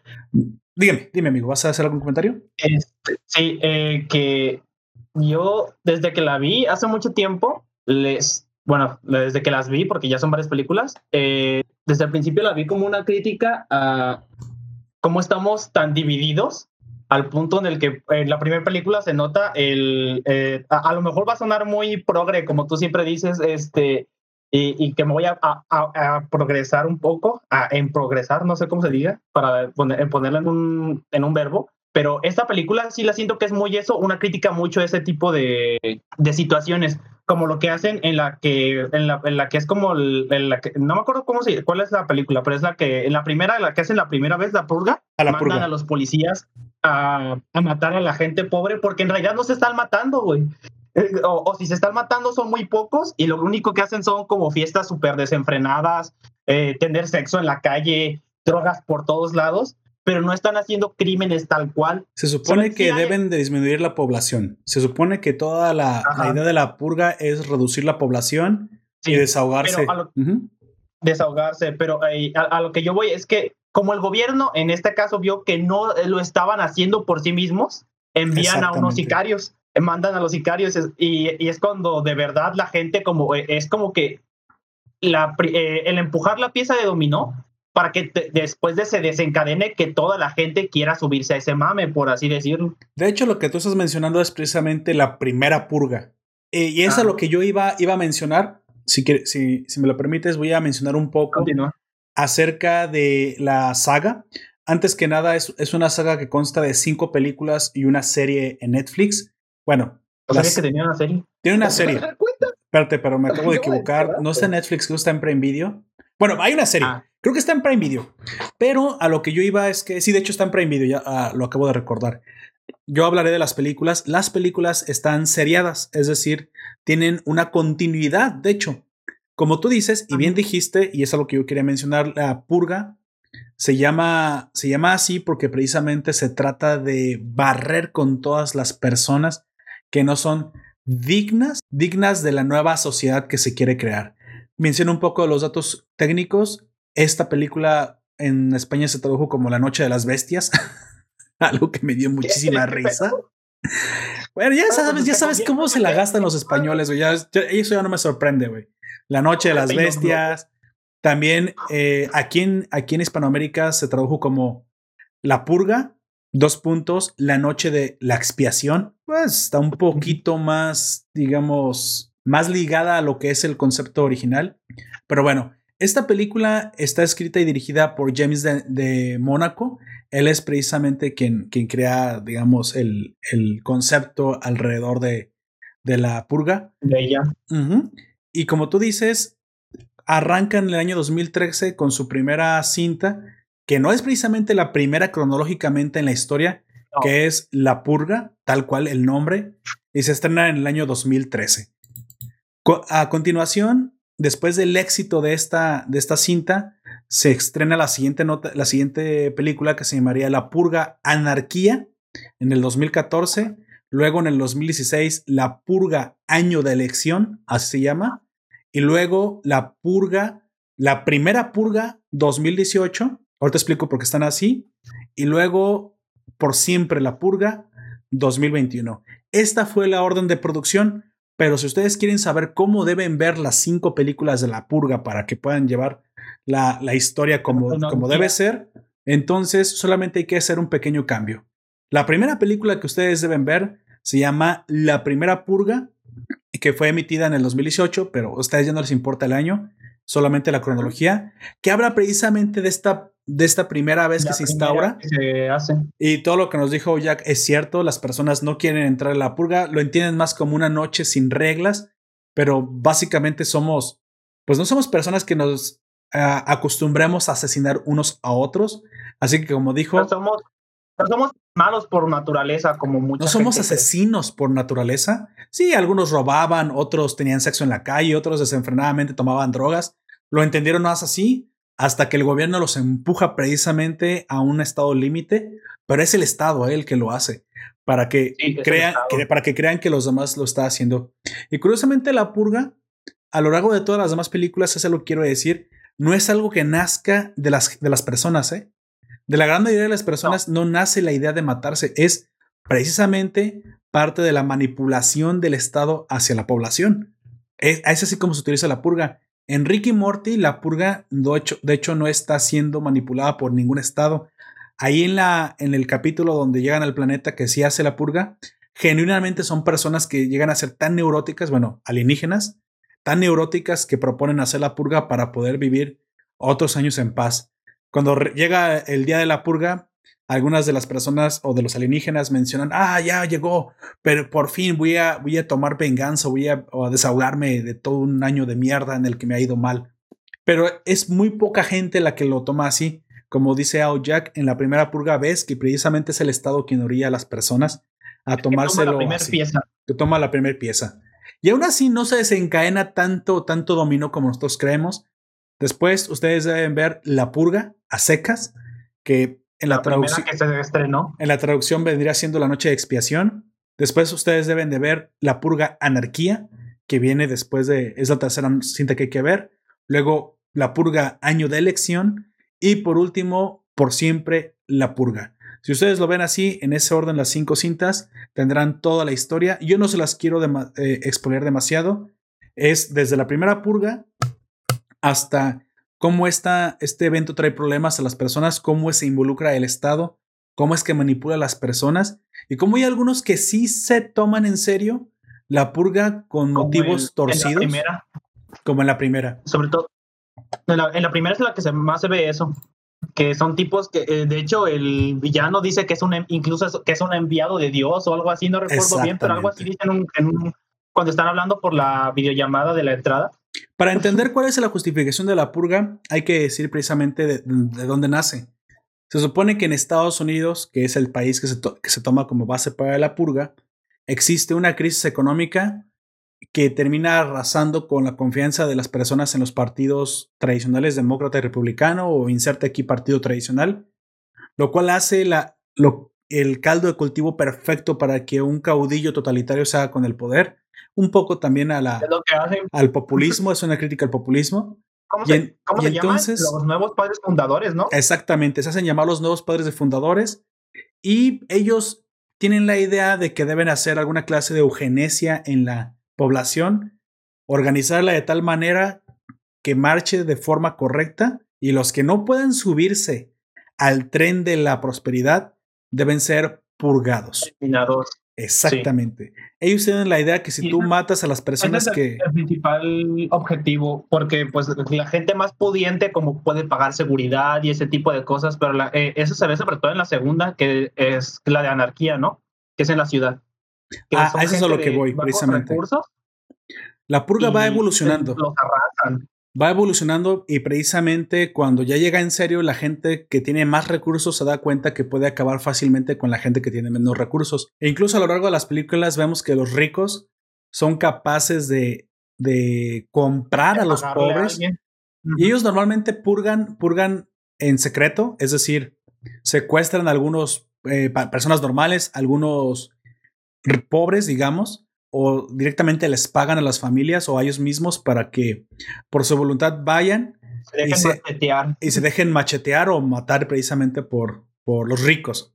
Es un poco de una crítica social a los poderosos, cosa que a mí me pareció, mm, como tú dices, un poco progre, pero bueno, en el universo de la purga te la, lo puedes disfrutar si te la crees, así que no nos vamos a poner demasiado quisquillosos con la política ya que esto es ficción. Obviamente, a través de la purga te das cuenta que hay gente que no está de acuerdo con esto, hay gente que no, no le parece que deberían estar em, cayendo en la manipulación del Estado Así. del Estado y hay un momento en que te das cuenta que es el mismo Estado el que es toda- todavía peor que los ricos, ya que el mismo Estado, voy a poner un ejemplo, imaginen que, que las becas de AMLO ya no alcanzan para los estudiantes porque se les acaba el dinero y AMLO propone como solución matar a los estudiantes que no alcanzaron beca para que sus números cuadren y entonces el siguiente año en su estado en su informe de gobierno dirá que el 100% de los estudiantes están becados, Tuvo una beca. tienen una beca porque los que sobraron, digo, los que no alcanzaron, fueron asesinados. Es algo así, Pero eso no, es algo así. Dicen, dicen, hubo un trágico accidente o el, en el día de la purga se asesinaron a todos los, los no, pues, este... ¿Sabes que en una, en una de las películas, porque las vi las cinco de golpe y ya no me acuerdo en cuál, cuál es cuál, en una de las películas unas personas son desalojadas de unos edificios por algo que parece un ejército que es el, el SWAT, el SWAT de la policía. Y cuando se dan cuenta por qué fueron desalojados, fueron desalojados porque esas viviendas eran de interés social. Entonces, pues matándolos, ahora las nuevas personas que están en, en fila para recibir nuevas casas, pues ahora sí ya van a alcanzar. Entonces, al, al año siguiente, los números de la, del gobierno son, mira, el 100% de las personas homeless eh, tienen casa. Hoy ya no tenemos homeless. Pues no, no tienen homeless porque los mataron. Le- le- le- los purgaron. Por Así eso es. presentan estos números. Ahora sabemos que eso es una falacia porque matar gente no, no enriquece, sino empobrece. Es algo que podemos ver a lo largo de las, de las diferentes eh, guerras o etapas de la humanidad. De hecho, cuando hemos sido más en el mundo, hemos tenido más riqueza. Así que, pues bueno. Pero obviamente, como el gobierno quiere presentar números pulidos, quiere que no haya desempleo porque el desempleado muere. No haya enfermos de cáncer porque se los quebran. Que no haya enfermos de diabetes o obesidad porque también les dan Utopía, matarile. pero lo hacen a la fuerza. Una utopía, fuerza. supuesta utopía exactamente que la hacen a la fuerza purgando a las personas y, y los ricos aprovechan precisamente. Eso sí me pareció un poco fuera de lugar que algunos ricos, pero puedo creer que algunas personas no tienen moral, rentaban algunos, algunos, em, diga- no rentaban, Personas. contrataban los servicios de secuestradores para que les trajeran población. Ellos simplemente les veces- pedían. eh, le pagaban a la persona, le decían, te damos tanto dinero a tu familia, pero nosotros te vamos a matar a ti. Exacto. Pues Es- esos eran los más normales. Tú dirás, bueno, él aceptaba dinero y recibía algo a cambio. No, había otros que todavía estaban peor, amigo. Habían Sí. unos que simplemente contrataban unos sicarios, secuestraban personas al azar, se las llevaban a una noche especial, a la noche de la purga, a los ricos y rifaban los boletos, digo, vendían boletos para que los ricos los pagaran como una noche de beneficencia, se cuenta como si fuera una, Ajá. una, una subasta, estas- una subasta de caridad, en la que los que compraban el boleto entraban a una zona de cacería especial tipo gotcha, en la que los ricos recibían unos gogles de visión nocturna, unas armas de alto poder, y soltaban a las personas que habían secuestrado, que normalmente eran pobres o personas normales, exactamente en este mismo campo, para que los ricos los cazaran como animales.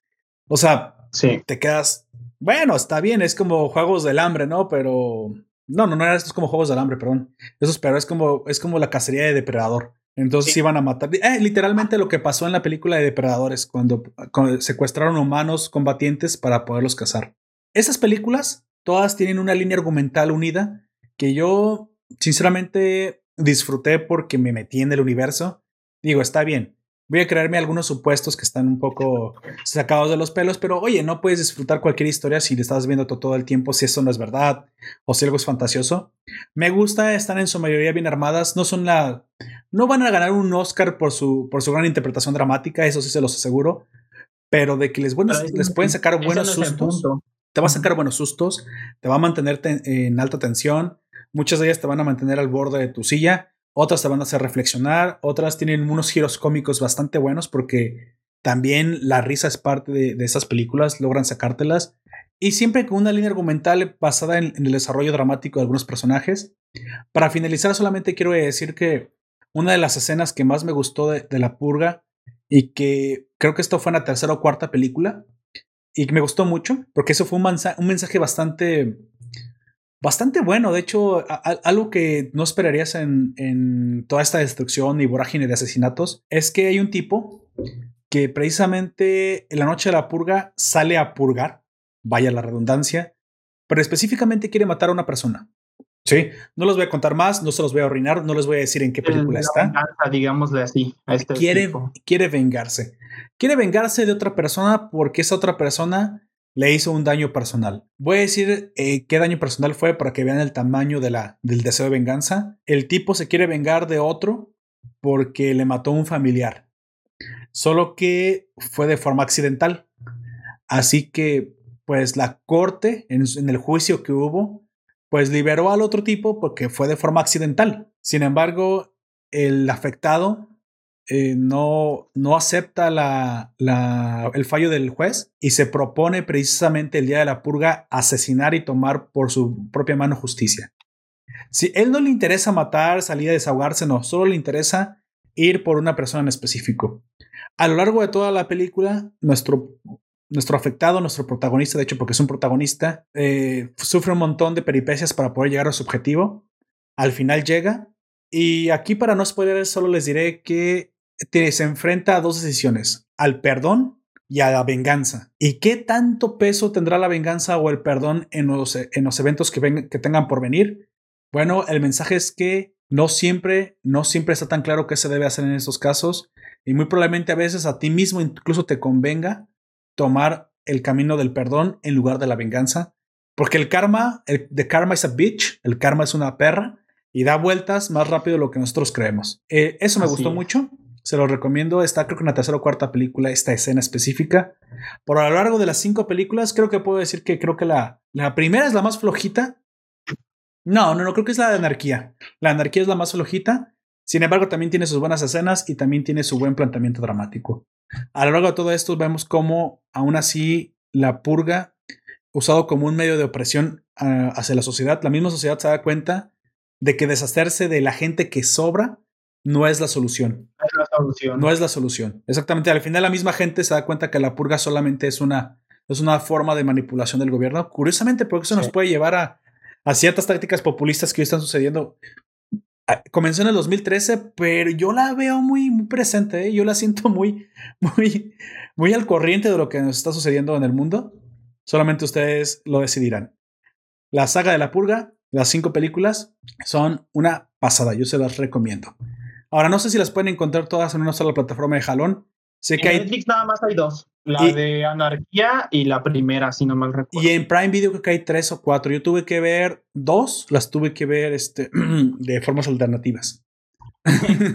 la más Algo nueva. También eh, eh, quisiera, uh, antes de que termines, en el de año de elección, no me gusta lo que hacen ahí de que si, cuando, en cuanto cambies de, de, de, de, diligente político, o sea, de, presidente, todo va a volver a Navidad, a la normalidad. No, porque en ese mundo lo que conllevó a, que ya se hubiese como normalizado todo eso es el sistema que el mismo gobierno ya implementó también implementó. Y es un sistema que ya está arraigado a la sociedad. Y en esa película muestran como que si pierde el que está a favor de la purga, ya se va a solucionar todo. No, así no se solucionan los problemas. No, de hecho no. Hay, hay que pasar todavía por una, digamos, una transformación social otra vez para volver a la Sí. normalidad. Pero bueno, ya, Así ya es. les spoilé esto un poco, el, el hecho de que la misma gente dice basta, basta. Ya no, ya no queremos que esto siga sucediendo. Sin embargo, la purga ya tomó vida propia. Sí. ya es un ente en sí mismo. Pues bueno, se los recomiendo, cinco películas. Y yo creo que me voy a ver la serie también porque creo que la serie, la serie recoge la, la historia de las películas, pero con otros protagonistas, con otro ritmo. Bueno, porque es una serie. Así que ya les contaré en el siguiente que va en diciembre, ya como otra cosa, qué tal, qué tal me pareció la serie o en algún otro podcast. Hasta hasta ahorita solamente ve las cinco películas muy recomendables para ver en Halloween, en 1 de noviembre, 2 de noviembre y todo el mes del terror.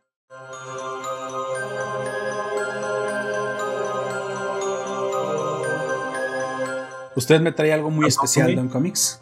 Em, uno de los materiales recopilatorios de un autor, un autor de cómics, de historieta norteamericana, el nombre más conocido y más rutilante y espeluznante de eh, la autoría norteamericana de cómics de horror y terror, el señor Richard Corben. Leía por ahí en un en una contraportada que si Richard Corben hubiera sido japonés, el gobierno de Japón ya lo hubiera declarado monumento nacional viviente. Así es. Richard Corben es un autor norteamericano de mediados del siglo XXI que trabajó, eh, sus trabajos más, eh, más recordados son en IRI, revistas independientes de, que, coleccionaban historias de terror, eh, de cómics, historieta, son en IRI y en Creepy, la misma Creepy. Él también trabajó posteriormente en una editoriales in- independientes a mediados a principios de la década de los 90 esas independientes eh, por el efecto de la famosa burbuja del cómic norteamericano no van a llegar a fin del siglo pero sí va a aparecer Richard Corben esta vez colaborando con el mainstream norteamericano con DC Comics y Marvel Comics. La primera colaboración que tiene para el mainstream es en un cómic que se llama Batman Black and White que recomiendo que es un recopilatorio con ya que estamos hablando de la continuidad, o para recurrir al mismo tema de la continuidad, sale de la continuidad general de DC Comics y reúne una colección de los mejores autores y escritores del momento, de cualquier género, de manga, eh, hablábamos del terror, como es el caso de Corben, eh, cómic independiente. Y ahí aparece por primera vez una obra para el mainstream norteamericano de Richard Corben. Así su andar, eh, a mediados de los 2000, el año 2006, Marvel se embarca en la empresa de mm, homenajear o reeditar a un clásico del horror y del terror norteamericano, y si no mundial, eh, Edgar Allan Poe. Y para esto le pide a Richard Corben que colabore con los dibujos. Así Richard Corben colaborará, con una serie de autores, gente con la que él ha trabajado antes, con la que trabajó en Creepy o Neary, y otra gente un poco más independiente, para llevar en un solo, perdón, originalmente se publicaron en tres tomos, es eh, Hound, Hounds of Horror, eh, Edgar Allan Poe, Richard Corben, 1 al 3. Y en castellano esto aparece por eh, Panini España. No sé si está publicado por Panini Mex, me parece que sí también. Creo En un sí. solo tomo, en un solo tomo recopilatorio de tapa dura, un tomo muy bonito, un formato más grande que el comic book, eh, muy elegante, estéticamente muy bonito el libro. Y este tomo recopila los 10 relatos que contenían originalmente los, las tres publicaciones de Hound of, Horror, Hound of Horror, Edgar Allan Poe, Richard Corben, en un tomo que se llama La guarida del horror, Richard Corben.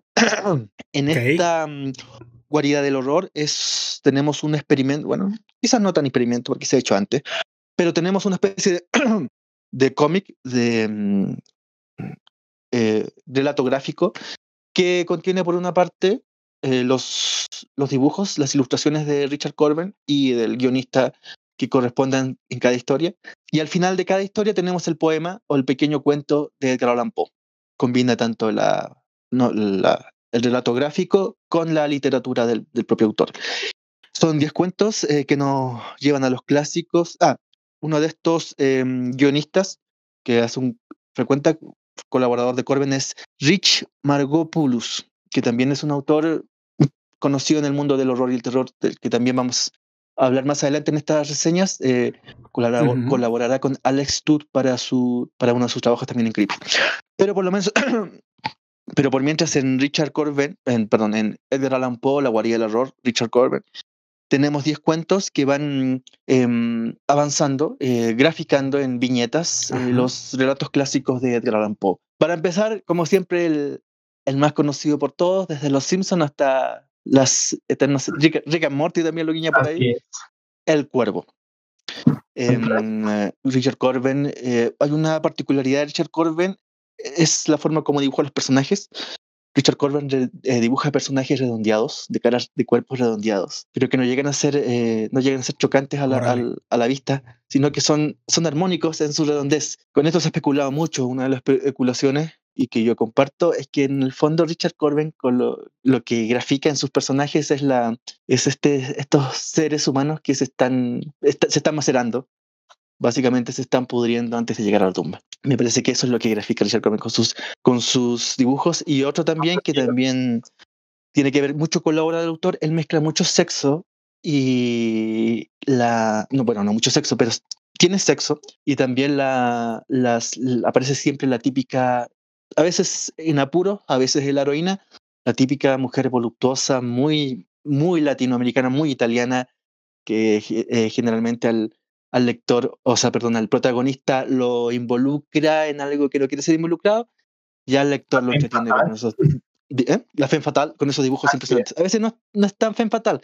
Por ejemplo, tenemos uno de estos cuentos de Richard Corben en que eh, adapta uno de los cuentos de Edgar Allan Poe sobre mm, eh, la muerte, la muerte de la amada. En este caso, la muerte de esta amada se produce no por la, me parece que en el- para Edgar Allan Poe se por- produció por pulmonía, sino es el propio, el propio amante el que la asesina en un arranque de ira. Estos dibujos son impresionantes. Eh, también va relatando. Hay, pasa mucho con los autores de cómics de horror y terror. Ellos tienen, hay tres lugares comunes. Siempre en los recopilatorios del cómic de horror y terror van a aparecer tres lugares comunes. El primero, un futuro posible muy distante, posapocalíptico. Eh, Corben también sitúa uno de sus relatos en este futuro. Con Gusanos, también una, una obra de, de Edgar Allan Poe, pero Richard Corben la adapta su manera en que estos gusanos terminan siendo algo así como las vacas de un futuro eh, en que no hay nada más que comer. Segundo, eh, el segundo, la segunda locación es el siglo XIX, eh, obvio, por el, por Por el Allan Poe, porque el, el género Ajá. de horror se, tiene que ver mucho con el último romanticismo del, del siglo anterior, Así es. em, con bueno, el Frankenstein también del siglo anterior, pero se va a hacer famoso en el siglo XIX en que toda esta, esta especie de juego entre el, entre el científico o la ciencia real que trata de mirar hacia un mundo más allá, pero siempre en contacto con algo, algo abismal o algo tenebroso. Y el tercero es el típico pueblo perdido en el interior de Norteamérica y que también contiene uno de estos, un cuento así, esta guarida del horror. Es ese típico pueblo que es el pueblo Rural. Rural, eh, no sé, ma- ma- mazorquero, no sé cómo le, en México, así como el pueblo mazorquero. Sí, mazorquero, sí. Eh, Vamos a Sí. decir agrícola, el Sí. pueblo agrícola, ya, de campo. Que ese pueblo agrícola, en el fondo, muy en el fondo, contiene el horror más absoluto en las relaciones personales que se van dando. A la madre. Eh, en, es- en esta guarida del horror, como te digo, Richard Corben se sitúa en esos mundos y otros más. Por ejemplo, hay un relato de un dentista que se enamora de una de sus, de sus clientas con un final no tan feliz. Y hay otro muy bueno que le hace un guiño especial. Es, una, es un enamorado que espera a su, a su novia. Pero que esta novia, vamos a hacerle a todos los, los otakus que nos escuchan y nos escucharán en el futuro, es 2D o quizás no tanto, pero no es una novia muy, muy humana. Y que ¿Qué es, ¿qué es esto? ¿Black Mirror, Tom Comics? Black, Black Mirror no es más que es un no, Black Mirror no es más que una cita a todos estos cuentistas, a todos estos cuentistas, la Sí, lo creo. Dimensión Desconocida, Richard Corben, Así Alex. Alex Todd, esas eternas historias setenteras, sesenteras, cincuenteras de pulp, horror. Eh, a mí personalmente no, no me gusta mucho Black Mirror porque me parece que en el fondo no tiene historia. Son citas, son puras citas. Eh, por ejemplo, en Black Mirror está ese famoso capítulo de esta señorita que aparece en un mundo perfecto, en que todos son modelos o top, mo- o top modelos en, en lugares eh, alucinantes, em, van de camping a preciosos parajes y en el fondo no es más que una obesa que tiene unos lentes de realidad virtual en su cabeza, en su cara. Ah, No sé si madre. se acuerdan de ese capítulo. Sí, sí, sí, me acuerdo. Sí, sí. Ya ese capítulo a su vez es un guiño a otro capítulo de la dimensión desconocida de una señorita que le, bueno, son dos capítulos también a la vez, que le exige a su médico que lo opere porque ella es, es deforme. Entonces, al final, les voy a explicar el capítulo, al final ella es una mujer preciosa, pero está en un mundo en que todo, los- el, que todo el resto es, son, son seres deformes, con caras chancho. Y a otro capítulo también de... mm, Vaya. eh, me recuerda eso a. Los Mira, Monsters. también, Recuerda sí, que la otra... sobrina de los Monsters era muy guapa y, y le decían que era la pobrecita fea. La fea. Solo recuerdo Y otro capítulo, otra matriz también en estas, eh, la serie Alfred Hitchcock Present, también que son muchas de estas historias que se van a ir pasando en cómic, que es un futuro distante en que una adolescente no quiere que lo operen, cuando eh, en ese futuro distante, o en ese futuro posible, la gente llega a su pubertad, tiene que ser operada físicamente, y ella se resiste a este hecho. Porque cuando lo operan físicamente, tiene que elegir entre dos biotipos de ser humano, eh, siendo mujer, que son todos, eh, son seres bellos, pero son todo el mismo. Son ¿Todos una, una fábrica de Barbies y Ken. Ah, la madre. Entonces ya eso se ve, lo se, relata al final. Ese es el horror que surge en ella y al final termina siendo operada y se olvida de, de todo lo que luchó en la adolescencia, que también un guiño con eso. En estos cuentos de Edgar Allan Poe, como, perdón, en estos cuentos de Edgar Allan Poe que grafica Richard Corben, tenemos estos, sus adaptaciones a mezclando el terror, el horror, siempre finales no felices, finales tristes, pero relatos interesantes, cortos. Si alguien, al- si, uh, lo- si hay aquí más de algún lector de Edgar Allan Poe, saben que va a terminar el cuento, porque en eso no varía, pero sí lo va adaptando. Algo, Y ese eh, es algo mi- que sí es cierto es que, bueno, que yo recuerde, en, lo- en los cuentos de Edgar Allan Poe no existe ningún final feliz. No hay ninguno que tenga un buen final, güey. Mm, mm. Ninguno tiene. También hay una, otro clásico también que me hiciste recordar, es la adaptación a la casa, de la casa Ucher. Yo creo que la, la, Casa Usher. la caída de la casa Ucher es por lejos el cuento más adaptado a la historia de, de la humanidad, en Sí. cine, en televisión, en cómics. Sí, sí, sí. Me acuerdo Sí, un sí. capítulo de, de, de, mm, bueno, de, de esta serie Master of Horrors, que también se hace un guiño a la caída de la casa Ucher. En Los Simpsons también hay un guiño a la, ca- de la- en la caída de la casa Ucher. Me parece que la dimensión desconocida también hay un guiño en, no sé si en Black Mirror o en Alfred Hitchcock Present, Ah, en- pero En Black Mirror no recuerdo, güey. son tópicos, eh, al final Edgar Allan Poe, H.P. Lovecraft, eh, Etta Hoffman, crean tópicos que son usados en, en la posmodernidad de horror y terror una y otra vez, los van cambiando de época, lugar, pero siempre el suelen ser los mismos relatos que ellos escribieron hace 150, ciento y tantos años atrás. Eso es lo que hace Edgar, eh, perdón, Richard Corben, como te digo, es el, el más grande autor de horror y terror del cómic mainstream norteamericano, recomendadísimo. Y en estos relatos que adapta las, los poemas y cuentos de Edgar Allan Poe, que también recomiendo, porque como te digo, siempre al final de cada relato gráfico viene la, el- la poesía o el cuento de Poe La obra eh, en, en una dos paginitas. Ujú. Y ese es mi primer recomendado. El formato es precioso, son 112 páginas, tapa dura. em, ah, claro, como te decía, aparecen como autores Richard Corben y adaptando mucho, pero no todos. eh, Rich Margopoulos, este guionista que hablamos antes de terror y horror norteamericano. Y Y eso yo- son 100. Yo he, con- eh, he consumido mucho este contenido también de, de Richard Corben y me gusta mucho su estilo, su estilo gráfico es, eh, es surrealista, pero eh, eh, raya lo surrealista en muchas, eh, en muchas ocasiones por, por las caras, como tú dices, que parece que se están pudriendo en algunas, como en la que pusiste ahí, de, este, de- de- que, que son como niños o algo así. No recuerdo, eh, no, no, no identifico bien, porque pues, eh, ha de ser una de las que readaptó de obra original. Este, pero es, un estilo que a mí en general ese tipo de estilo a mí me gusta mucho. Y de hecho antes de que tú llegaras hablé hablaba con Poperto de Siren Head y ese tipo de cosas que son eh, aquí es como una mezcla del eh, horror cósmico entre comillas eh, porque sí es algo que puedes ver y un surrealismo muy muy marcado. Recomendado Edgar Allan Poe, La guardia del, horror, Richard Corber, 112 páginas, tapa dura, formato 18 por 27,5, un imperdible del el horror gráfico mainstream norteamericano. Exactamente, exactamente.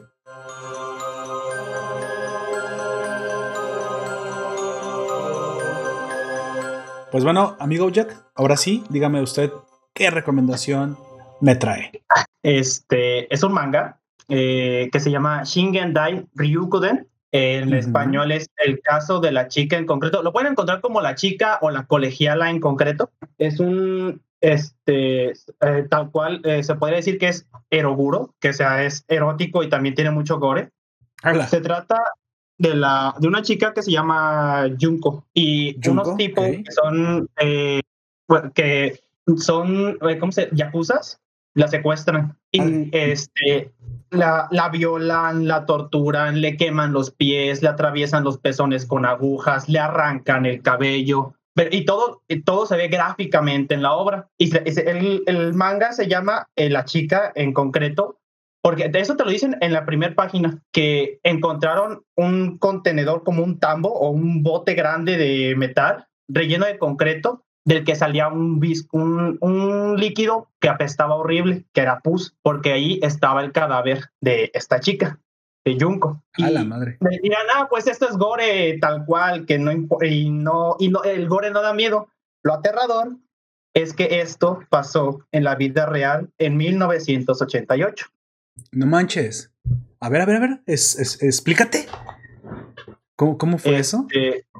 El, el tipo eh, era un, desde siempre fue un, tipo, un típico niño rico al que nadie le decía que no. El, este, Típico. y la única que le dijo que no fue, eh, esas son teorías, pero mucha gente, eh, la teoría más grande, porque no, no se sabe cuál es la relación entre este tipo y Junko, pero la única que le dijo que no fue ella, güey, porque no quiso salir con él. Y él, este, después de que era de lo más bajo de la Yakuza.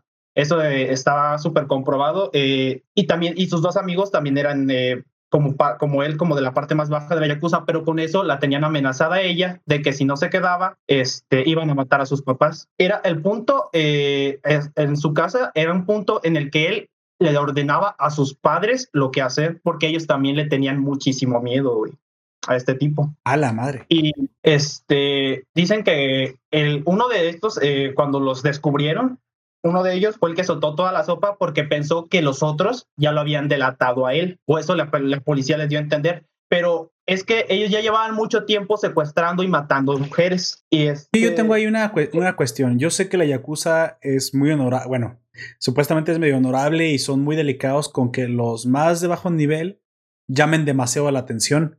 Los que primero acaban con estos delincuentuchos, porque normalmente la Yakuza tiene un objetivo. Como mafia tiene que ganar dinero. Y normalmente no suelen llamar demasiado la atención con la población porque precisamente no quieren llamar la atención. Sus negocios tien- tienden, tienden a ser underground. No suelen ser Muy, negocios eh, relacionados con el secuestro, de hecho. Eh, son otro tipo de negocios como tráfico. Sigan a secuestrar, creo que sí, pero más como inmigrantes ilegales. Pero su principal negocio es obtener dinero de, de artimañas, de apuestas, de bajos fondos, de prostitución, pero no de llamar la atención pero así y ni no. matando a y siniestra. Esos tipos muy probablemente su, no sé cómo se llama el de arriba, su señor Yakuza tendría que haberlos cort- cortado las manos y la cabeza para darles una lección, porque en teoría están llamando demasiado la atención, o al menos es lo que yo sé de la Yakuza. ¿eh? Sí, el. Ah, aquí se, eh, ya encontré el nombre, no me acordaba. Se llama Hiroshi Miyano, el principal perpetrador del crimen. Este, este tipo, eh, pues como no era tan famoso, digamos, dentro de su séquito de la, de la Yakuza, pero pues él ya se había dedicado mucho tiempo a violar y a matar a, muchas a muchas chicas y la policía lo estaba investigando porque ya habían tenido como un modo superandi, excepto por Junko porque Junko fue la primera, pero a lo que eh, es el tipo que nos delató a todos, pensaron que habían descubierto el de Junko, porque con las otras era de que las mataban y las violaban, pero con Junko ella duró cuatro meses en la casa de él siendo torturada y violada prácticamente a diario. Se enseñaron con ella, pues, básicamente. Ujú. Y, ta- este, y todo eso se muestra gráficamente en el manga. Y, to, está, y el- en Japón algo que hacen mucho es no mostrar los nombres si son menores de edad, porque estos tipos eran menores de edad en ese entonces, de unos 16, 17 años, eh, creo que el más grande. Este, pero por lo, digamos, escandaloso que fue todo este caso, en primer plana estaba el nombre de Hiroshi y de sus amigos Por- y, lo que me, pues, de- se puede decir que me da más coraje es que el que tuvo más años de cárcel fueron 15 años de cárcel. No fue cadena perpetua para ninguno, güey. Y ahorita simplemente se cambiaron el nombre y siguen viviendo en la actualidad, ya como personas bastante mayores, obviamente, eh, Claro. los que siguen vivos. Este, pero ellos vivieron una vida ya tranquila después de eso, güey. O sea, tú dices, pagaron su deuda, pero dices que la deuda les quedó muy barata. Yo, yo mínimo debe haber sido cadena perpetua. Sí, yo creo que mínimo fue, eh, habría sido cadena perpetua, porque cuando encontraron el cadáver ya no quedaba prácticamente nada de ella, güey, y también eh, los registros médicos la examinaron y todo eso, y dicen que había tanto semen en su, en su vagina, porque, que, Claro, que, claro. eh, pero que, eh, que al menos encontraron 100 muestras distintas de ADN, güey, de que también la estuvieron vendiendo. No manches. Chale. Y, Bueno, este, estuvo, pues, estuvo Hubo grueso un punto en el que ya eh, ni siquiera eh, le- ya no la violaban, pero porque ya estaba tan, este, tan golpeada, eh, sin dientes, sin cabello, por estrés, que simplemente la tenían como saco de boxeo. Yo solamente te y- digo que eso está- se me parece muy raro por parte de la, de la Yakuza, ¿eh? No, Debe haber sido una cédula especial es- porque no les No, no, suelen no- llamar no la fue por atención. parte de la yakuza. Ellos eran yakuzas y esa era su excusa para que nadie les hiciera nada a ellos. güey. Mm, Eso ya. fue un acto independiente. Va. Eh, va. un acto independiente de la, de la Yakuza, güey. Esto fue, digamos, co- cosas completamente personales. Eh, en lo que le, hacía- le hicieron a Junko y a muchas otras chicas, creo que fueron, contando a, Junko, fueron unas 18 chicas las que mataron y, y entre que mataban y violaban o simplemente violaban, son las que las víctimas en total de estos tres tipos Vaya. Está bastante grueso eso. que en prisión, eh, uno de los que estuvo en, en la celda con él dijo que una vez le contó, eh, le contó que la chica ya estaba tan magullada, tan lastimada, que le tocaba una hora ir del cuarto en donde la tenían encerrada al baño porque eh, sus piernas ya estaban completamente inservibles y se tenía que arrastrar O sea, se enseñaron con ella porque ella no quiso, dijo que no, güey. porque no quiso ser novia de Hiroshi Miyano, que es el, el principal perpetuador. What? Bueno, ahí lo tienen, eso sí está terrorífico y basado quieren, en una historia eh, real. Ah, si quieren ver, eh, hay, hay un, el artículo en Wikipedia tiene todo lo necesario que quieras ver de esto. Este, si no te quedas conforme con el manga, que no creo que no te quedes conforme con el manga, en el artículo de Wikipedia está todo bastante detallado. Por si quieren buscar, simplemente busquen Junko Furuta y ahí van a encontrar toda la información. Es una historia bastante popular, entre comillas, en, en Japón. Y no sé, a mí, eh, algo que,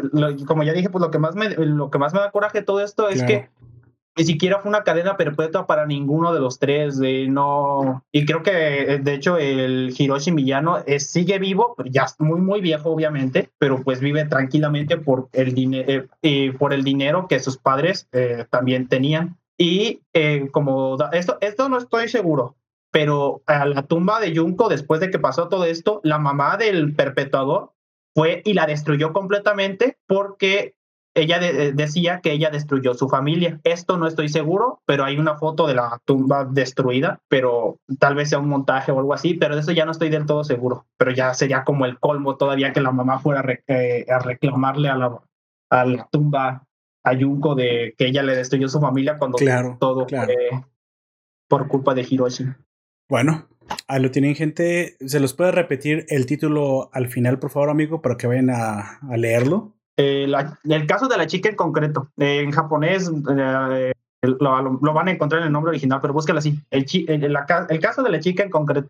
¿Y, la, y Así el manga cómo se llama? ¿Así se llama? El, Ah, sí. se llama Ah, ok. El caso de la chica en concreto. en concreto. Eh, también hay una película este, de animación, obviamente, pero no la encontré, no la encontré por ningún lado, porque cuando estuve, eh, ya este caso ya lo sabía desde hace mucho, pero lo releí para hoy. Este, Vaya. pero y me enteré que tiene una película, pero la película no la he encontrado en ningún lado. ¿Quién sabe por qué será, verdad? Pues sí, de hecho, lo que me estás contando me dio como medio morbo, quiero ir a leerlo. Pero sí, pues ya cuando dices que está basado en una historia real, dices, ¡ay, chale! Sí. Es- está gacho, ¿no?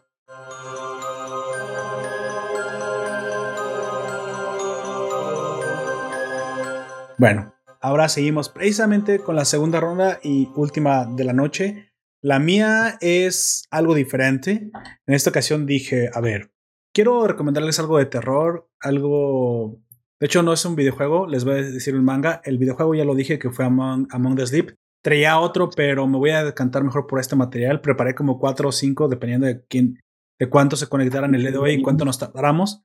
Pero creo que hoy me voy a atrever y como estamos mencionando bastantes cosas para adultos y tú ya mencionaste la violación eh, como uno de los crímenes y pues ya sabes, el, el, delicioso forzado. Aquí voy a hablar de otro delicioso forzado, pero menos, menos real, aunque está basado en una leyenda urbana de Japón. Así que arranco. Eh, muchos de ustedes conocerán la leyenda de Hachisaku-sama. Hachisaku-sama en Japón es precisamente una, una leyenda que se, muy popular que habla de una, de una señora a una mujer muy, muy, muy alta. Para los japoneses, las personas muy altas parece que les daban terror. Supongo que de ahí viene en su psique. Una mujer que todo el tiempo se supone que caminaba por el campo con un vestido blanco largo, con una palidez de muerte, un sombrero de paja y que era normalmente vista en los caminos rurales. Quienes la veían divisaban una cara pues básicamente inexpresiva y hay, y hay, veces que algunos narraban que dentro de sus cuencas de los ojos no había absolutamente nada. Se supone que ajá, esta mujer ronda normalmente lugares con poca gente, no le gustan las ciudades, aunque no dudo que ahora, ahora se escuche en las ciudades que se le ha visto. Esta mujer suele dar vueltas por el campo buscando precisamente eh, niños, niños que secuestrar y que llevarse.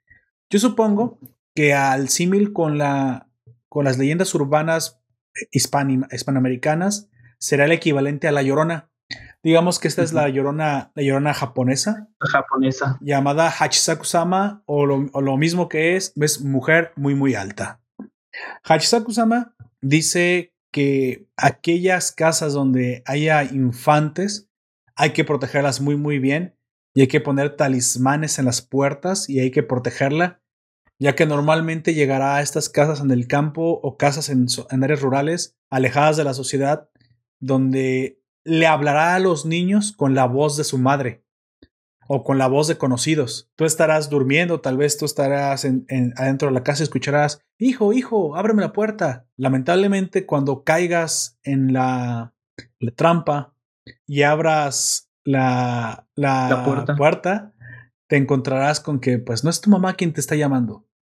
No es tu mamá quien te está hablando o no es tu familiar quien trata de, de hacerte salir. Cuando abres la puerta será demasiado tarde porque una mujer con aspecto horripilante, con un cuello que se alarga como serpiente y con los ojos vacíos y la boca vacía, te secuestrará y muy probablemente será la última vez que te vean. Hachisaku-sama ha sido durante mucho tiempo una de las historias para asustar a los niños y muy probablemente para algunos adultos hoy les causa algún terror. Sin embargo, esa no es la recomendación que les traigo en esta ocasión. En esta, en esta segunda iteración sí hablaremos de Hachisaku-sama, pero de una manera un poco distinta.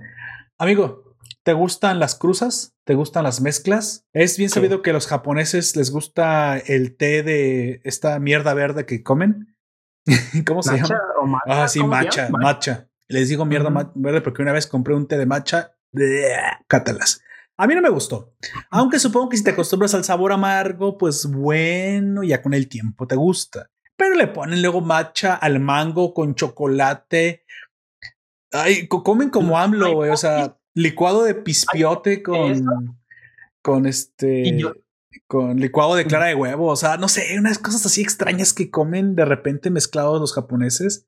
Frijoles dulces con, con chorizo salado. O sea, bueno, esas mezclas tan extrañas que sabemos que luego hacen los japoneses, que le ponen, combinan sabores porque por alguna razón les gusta combinar sabores que no tienen nada que ver. ¿Sabes que Me imagino de repente estos dulces que salen en Harry Potter que recordemos que en la película a una grajea le sale a Ron de sabor a vómito. Así me imagino. Pues bueno, no es en el único ámbito en que los japoneses les gusta hacer mezclas.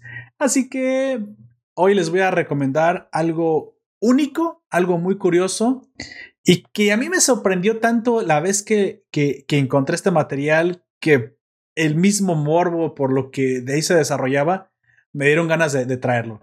Les voy a recomendar un manga de terror erótico. Y sí, Ah. así como lo acaban de escuchar, no es, no es Jason que de repente va y, y mata a los adolescentes que están teniendo sexo en el lago por la noche. No, no, no, no es ese clase de terror erótico que sí, de repente le vemos a la, a la gringa, ¿no? Correr por el lago después de que Jason decapita al novio y todas sus carnes se mueven al ritmo de un boing bastante, bastante suculento hasta que le alcanza a Jason y le atraviesa el corazón, dejándonos una sexy y desnuda porrista asesinada en medio casa, a media casa de campo. No, no es esta clase de erotismo eh, combinado con terror el que traigo. Es una, literalmente una novela, un manga erótico, hentai, de terror. Algo único, algo único en el mundo. Ah, Bueno, no único en el mundo, supongo que debe haber más, pero este precisamente me llamó mucho la atención, ya que en la portada, que es precisamente los que están viendo el directo, la habrán reconocido los hombres de cultura o mujeres de cultura. ¿Por qué no? Que hayan reconocido la portada. Estoy hablando del, mango, del manga de Hachisaku Sama. Hach- Hachisaku, Hachisaku, perdón, lo voy a repetir porque es difícil, difícil eh, leerlo. Es Hachisaku, Hachiwa, Heraku, Meguri. Lo repito, Hachisaku, Hachiwa, Heraku, Meguri. Esta, este manga consta de varios mini cuentos eróticos donde encontrarán no solamente Hachisaku-sama, que es la mujer que yo les conté de la, del folclore japonés, sino encontrarán varias mini historias de terror. Sin embargo, siendo la primera y la última referentes a ella. Básicamente es, es, son los dos cuentos principales y en medio tenemos otros cuentos de terror también. De horror, de hecho, eh, combinados con, con erotismo. Que, pues, bueno, llega, eh, obviamente cabe decir que es un manga más 18 para adultos. Así es, no sé qué, qué, no sé qué sentir o cómo explicar de que un poco del horror eh, se combine con la excitación. Es, es, una mezcla extraña, por eso te lo digo. Equivale a matcha con, con canela y cajeta y cerveza mezclado con claras de huevo. O sea, una cosa así bien extraña. Dices, tú sabrás qué sientes si de repente te despiertan algunas emociones extrañas, terror o terror o, excitación. No, muy probablemente esto confundirá tu, tus, a tus hormonas, eh, por menos decir. Eh, supongo que también. Nos comenta Juan José, eh, ¿ya viste el anime? Pues sí, Juan José, fui a buscar, tiene una ova anime hentai, obviamente, que solamente anima precisamente la primera mini historia de este manga. De, que, debo decir que el manga es muy superior, es mucho más completo, mucho más detallado y tiene otras historias que son bastante interesantes. Debo decir que sí son bastante interesantes. O sea, el horror japonés es bastante bueno. Lo, lo, que llegan a mostrarte la psicología de lo que sucede, sí está como para asustarte, las caras, los dibujos son bastante bien hechos, o sea, es, es, un arte impresionante que si no estuviera mezclado con erotismo, bien podría pasar como una, una novela de terror pura. Sin embargo, por una noche, si se sienten solos y aterrorizados, pero no quieren dejar de asustarse, pero no se quieren sentir solos, supongo que en esa mezcla, Hachisaku Hachiwa Heraku Meguri es el manga para ustedes. De hecho, eso, ahí se los dejo te los pongo con pinzas, ni siquiera les diré de qué se trata. Obvi obviamente tendrán que verlo. Eh, no, creo que necesites que lo decirlo, güey. en la descripción de esta publicación, su formato podcast, pondré el número completo. Nomás lo ponen en San Google y ya saben, les va a aparecer. Pues bueno, esa es mi última recomendación de la noche de terror erótico.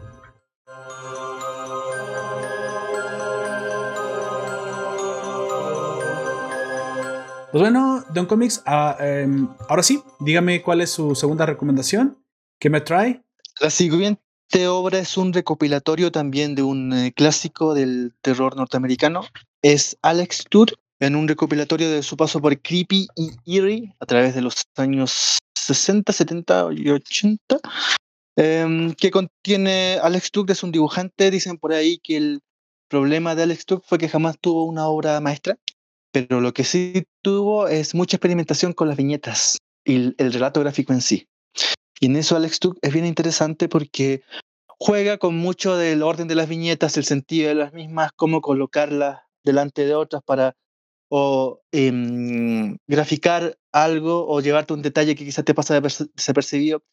Eh, tiene que ver más con el arte, arte que es- por los años eh, se- arte que por los años influencia mucho al cómic eh, norteamericano. Hay que recomendar también de mm, este autor que hizo a Nick Fury, em, ah, cuyo nombre se me olvida, eh, eh, que también tenía estas viñetas de mm, muy pop, mucho arte pop, sin diálogos. Uh, espérate, Nick Fury es el autor Ah, Jim Steranko. Ah. Jim Steranko también tiene mucho del manejo de las viñetas, mucho de la propuesta con el orden de las viñetas, del sentido de las viñetas, y eso es lo que hace Alex Tuck. Quizás Alex Tuck, el problema, como decíamos recién, que tuvo es que jamás tuvo una obra consagratoria, una sola gran obra, sino que él fue con su trabajo en Creepy, en Eerie, después se va a Marvel, a DC, después vuelve a Creepy, tiene colaboraciones con eh, Carmine Infantini, Infantino, por ejemplo. Carmine Infantino es eh, el autor que nos da, no sé si ha leído usted algún cómic sesentero, setentero de Batman. Este dibujo es Carmine Infantino. Ah, ya. Dentro. De, los, de- dentro de los tres clásicos autores de Batman, eh, Carmine Infantino, Neil Adams, y porque no me parece que también están em, Bob Kane y Bill Finger. Ese es el, ese es el, el dibujo clásico de Batman. De ahí todos los demás vienen peldaños más atrás. Eh, aquí en este recopilatorio de Planeta Agostini tenemos las obras de Alec Tuck desde el año 1965 y a 1975 para, mm, como decíamos, Eerie y Creepy. Eh, lo interesante de este relato, de este recopilatorio, es que va, vemos una evolu- evolución del autor a través de los años. El dibujo de Alex Ajá. es muy setentero, muy Neil, Neil Adanesco, es muy de esa época. A mí, eh, personalmente, me encanta ese tipo de dibujo. Ese dibujo de los años 60, 70, las caras que a veces son, se acercan al realismo, a veces son, son más difusas, mm, eh, busca mucho el canon el canon clásico de la proporción anatómica eh, humana, no tanto como el dibujo contemporáneo. Pienso en, en autores como Jim Lee, que es otro de los grandes autores, de los grandes dibujantes, no porque sea un gran, a mí por lo menos es relativo a lo que me gusta, no porque sea un gran dibujante, sino porque el tipo marcó época. Sí, claro. Ese claro. dibujo de Jim Lee, de lo, la típica superhéroe que se nos ocurre ahora, de ser de piernas largas y que en el caso de ser hombre es casi un triángulo, mucha espalda y en el caso de ser mujer es una eh, es un barqui- un cono, no sé cómo dice usted, un, Sí, barqui- claro. un barquillo ultra voluptuosa de Co- piernas muy largas. Como Golden Axe, ¿no? ¿Te acuerdas de Sí, ese videojuego? Quizás La- todo lo contrario a eso es Alex Tuck. Ah, Neil ok. Adams también. Ese dibujo más anatómico muy lindo, que cuenta también, como decíamos, historias clásicas. Siempre el lugar común, el de- del terror norteamericano, el pueblo mazorquero perdido en el interior, un futuro posible, eh, post-apocalíptico. En ese futuro posible post-apocalíptico tenemos a un hombre que eh, vaga errante por un mundo solitario, que no encuentra a otro ser humano en kilómetros hasta que por fin llega el día en que lo encuentra y el terror se desata que a ver qué pasa cuando los encuentra. Em, también tenemos, como decíamos recién, el, est- este tópico clásico del ser que se cree, que lo creemos, def- eh, que lo creemos deforme, pero resulta ser un ser hermoso en un mundo de puros seres deformes que Mm, a él lo ve como deforme. ¿Qué es esa viñeta que nos decía recién Aoyak de estos, dos de estos dos personajes infantiles? Esa, esa viñeta es de Alex Tuck, no de Richard Corbin. También lo mismo llega en un pueblo perdido, un, un cirquero de esos circos de, circos de seres extraños, de, de- de monstruos, eh, a exhibir a este pueblo mazorquero de interior de Norteamérica, que claro, exhibe, termina exhibiendo una familia normal dentro de un pueblo en que todos son monstruos. Eh, también hay, quizás también se aleja un poco del horror, hay un cuento de Pi, Papi y el Pi, Papi y Pie, es un, una lírica bien, bien entretenida, muy linda, de un encuentro con un alienígena, un alienígena que se accidenta, eh, pero que es rescatado por, este, por el papá de este niño, eh, de este agricultor, de este niño, y lo rescatan y empieza, empiezan a convivir con ellos, hasta que, claro, llega el día en que tiene que marcharse, pero es un, eh, deja un buen gusto esa historia. Eh, también tenemos, por ejemplo, el otro también tópico recurrente, el artista, dibujante, pintor, escultor, que dibuja o esculpe seres horrendos, cuadros de, monstruos horripilantes, y este ser, este escultor dibujante, termina siendo más que un escultor, un dibujante, un, un, un- portal, un portal inter- interdimensional entre los seres aterradores de un universo extraño y la humanidad. Y que a través de él se, va, se van acercando al mundo, se van alejando. También ese es otro tópico que Stephen King lo ha tratado, lo han tratado varias series de terror, películas también. Así que eso, eh, este libro lo recomiendo, es eh, de editorial Planeta Comic. El formato es muy bonito, tapa dura. El libro es más grande como el comic book, más grande que el comic book. Es una colección que está haciendo Planeta Comic España, en que recopila lo mejor de Creepy.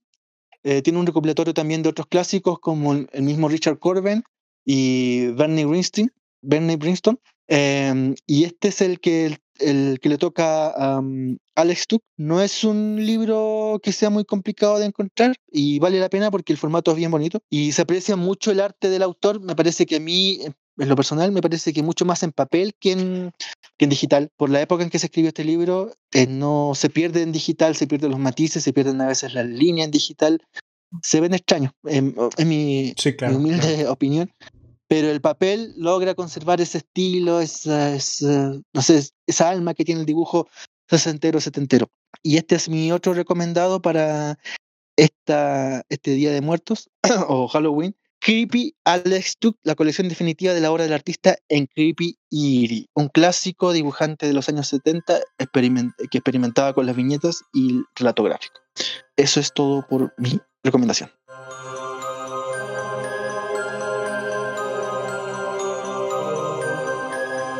Bueno, esto pues ya, como eh, eh, nomás falto yo, este, pues para no alejarme tanto de lo que ya mencioné hace un poquito con lo Eroguro, es, este es otro manga, digamos, icónico, entre comillas, de este tipo de, de su mundo tan cochinote que existe. Este se llama la, la vida diaria de, de Mei-chan. Es una sirvienta Claro. es una chica, este, como pueden ver pues en la imagen, pero ella tiene una particularidad. Con- eh, eh, eh, todo el mundo debe conocer a Deadpool y su capacidad impresionante para regenerar incluso brazos y piernas enteras. Pues Exactamente. esta chica tiene esa misma habilidad, pero ella Ok, es al punto en el que de, la, de, de su propia sola cabeza puede volver a crecer todo su cuerpo, güey.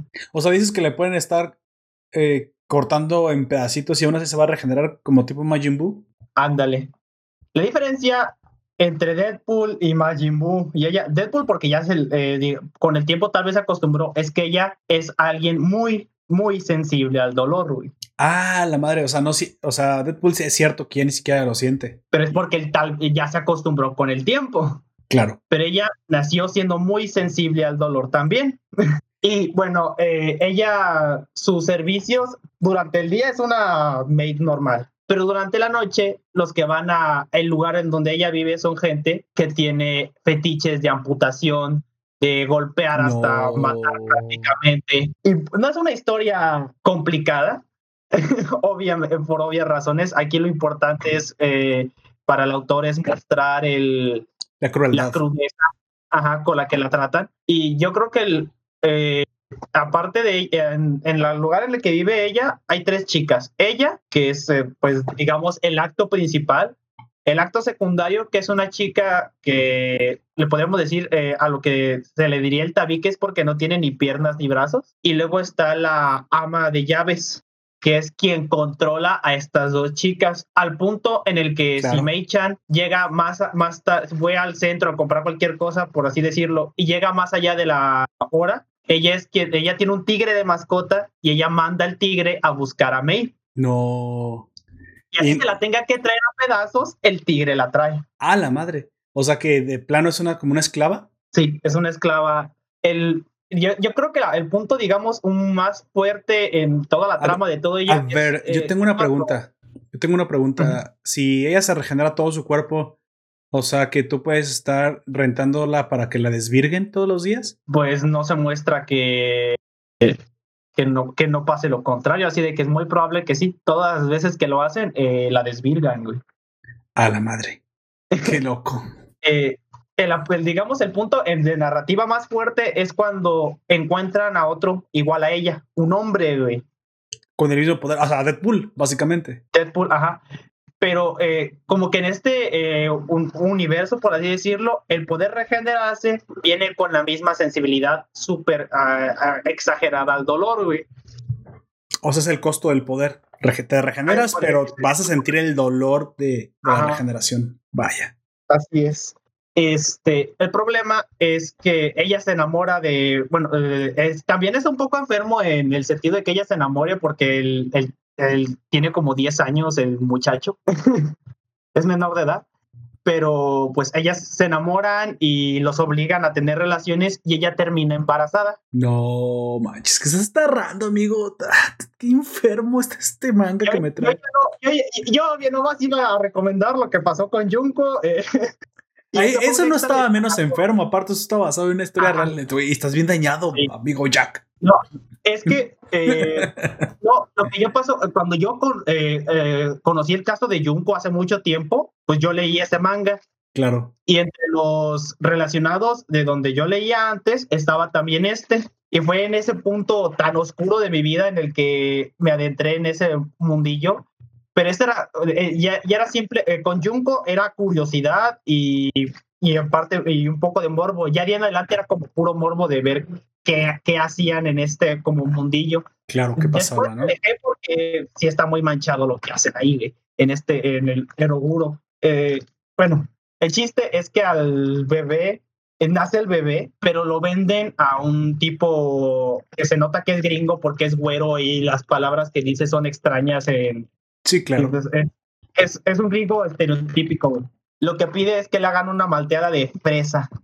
No, no, no, no, güey. Y ahí No, ya no, No, no voy a decir nada. que no.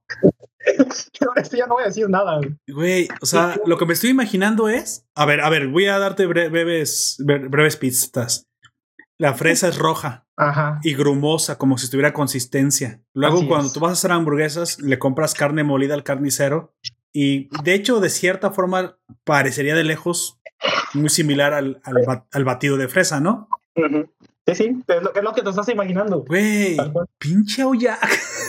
¿Qué onda, güey? No, ma- no mames, que. A la madre. O sea, a ver, ya lo voy a decir con sus palabras. O sea, está- me está diciendo que el gringo tiene un fetiche cani- caníbal y pide que le cuen al bebé. Sí. Güey, no. What? Bueno, ¿y qué pasa? Después, eh, eh, al niño lo venden a otra chica adinerada. ah, ok, pero no lo Este- mata. O sea, le licúan la mayor parte del No, bebé. no, a la pareja, a la pareja de, al, del, del niño de 10 años, no al bebé. El bebé se queda licuado y como dice ya no se puede regenerar, ya no, de ese ya, del bebé ya no queda nada. No manches. Pero al- después al muchacho se lo venden a otra chica y la chica, eh, y eh, todo el tiempo es como lo de pelar un plátano. Así lo vamos a dejar. Con el- es lo que le hace al, al otro que tiene factor de regeneración. Ah, Y el- güey, Y pues. qué no es que enfermo tenga- está eso. Sí, y digamos, eso es como, digamos, el punto en el que tiene una narrativa un poco más fuerte, porque ya de ahí en fuera es ella que le cortan brazos, le quitan toda la piel para que otro güey se haga un abrigo, ya son cosas muy X, pero lo del bebé es como lo más fuerte. Es el tiene. terror psico es el terror eh, japonés, ¿no? Que no tiene límites, que se va a lo más enfermo de lo enfermo de lo enfermo y que también Es unas cual es situaciones. un terror físico muy, muy, muy fuerte. El problema aquí es que no nada más es terror, también es eroge. Así de que... Amigo, pues, pero yo también traje un terror eroge, pero no, no se basaba en licuar pers, ¿no? Y aparte es, eh, es gore. Porque lo que yo te conté no es gore, solo es terror y, No, no, es y gore, solo es pero- terror. No, eh, eso es algo que no entiendo. ¿Por qué la gente empezó a hacer ese tipo de... ¿Eruguro? Supongo que Sí. querían ese contraste tan fuerte y sabes que también el contraste provoca cierto Ah, morbo sí. en las personas. Bueno, Sí. ahí lo tienen, un eruguro. El, el único que hemos recomendado aquí, sinceramente, lo que yo les recomendé, no es El erótico gore, sino que solo es terror erótico. terror. El, lo que lo, el que hablé antes de Junko sí tiene escenas sexuales. Ah, también pero es. no- Aunque también podría ser un poco, pero dices es más terror aquello, ¿no? Es más gore Sí, con terror. Aunque sí, gore está cuando- clasificado dentro del terror. Así que Ajá. Eh, pero es que en el caso de, eh, del otro manga, del de Junko, cuando ya es gore puro, ya no, es, ya no abusan de ella porque ya físicamente ya no... Bueno, ya amigos, ci- cierra, la cierra la puerta, vámonos al demonio, ya no quiero seguir hablando de eso. Así es. Ahí lo tienen, para los más enfermos. Ah, no, no digo que mucho tiempo, pero eh, con un contacto, digamos, bastante cercano en el, no, no en el eroguro, en el gore japonés, sí. El eroguro fue algo en el que entré una vez por culpa de este manga, precisamente. de, ¿cómo, cómo es que a la gente le puede eh, excitar este tipo de cosas? Yo creo o sea, a los demás, como por morbo, entiendo que, lo veas. Morbo sí. que no te excita. ¿cuál? Bueno, yo pienso que a algunos les excita si tienen fetiches, pero yo creo que podría ser una, un entrenamiento para resistencia mental, met- meterte a ver estas historias. Porque una vez que te vuelas un poco resistente a esto, ya cualquier cosa, yo creo que no te, se te quita lo ofendido, amigo, cuando ves ese tipo de, de Obviamente se, escenas. se te, se te va a quitar lo ofendido. Y si eras ofendidito, con esto te vas a quedar traumatizado. No. Es probable, es probable. Bueno, ahí lo tienen. En la nación tenemos absolutamente de todo. No hay límites. Creo que la, como dije, la libertad desde un principio es absoluta. Pues bueno, Sí. ahí lo tienen. Lo, nuestra propuesta. Que lo que- eh, estos no son recomendaciones, son cosas que conozco de terror.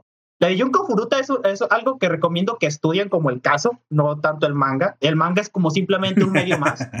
Y Mei-chan es como de, ya no sabía qué más recomendar, eh, todos tenían dos, dos materiales y me acordé que esta madre la había visto de poco de tiempo después cuando recordé- conocí el caso de Junko. Así que pues, este, no se lo recomiendo si no están mucho en el mundillo del gore. ¿Cómo fue que pasamos del respeto al Día de los Muertos, de Katrina a la Catarina, 40 y de repente a Erogore? No, güey.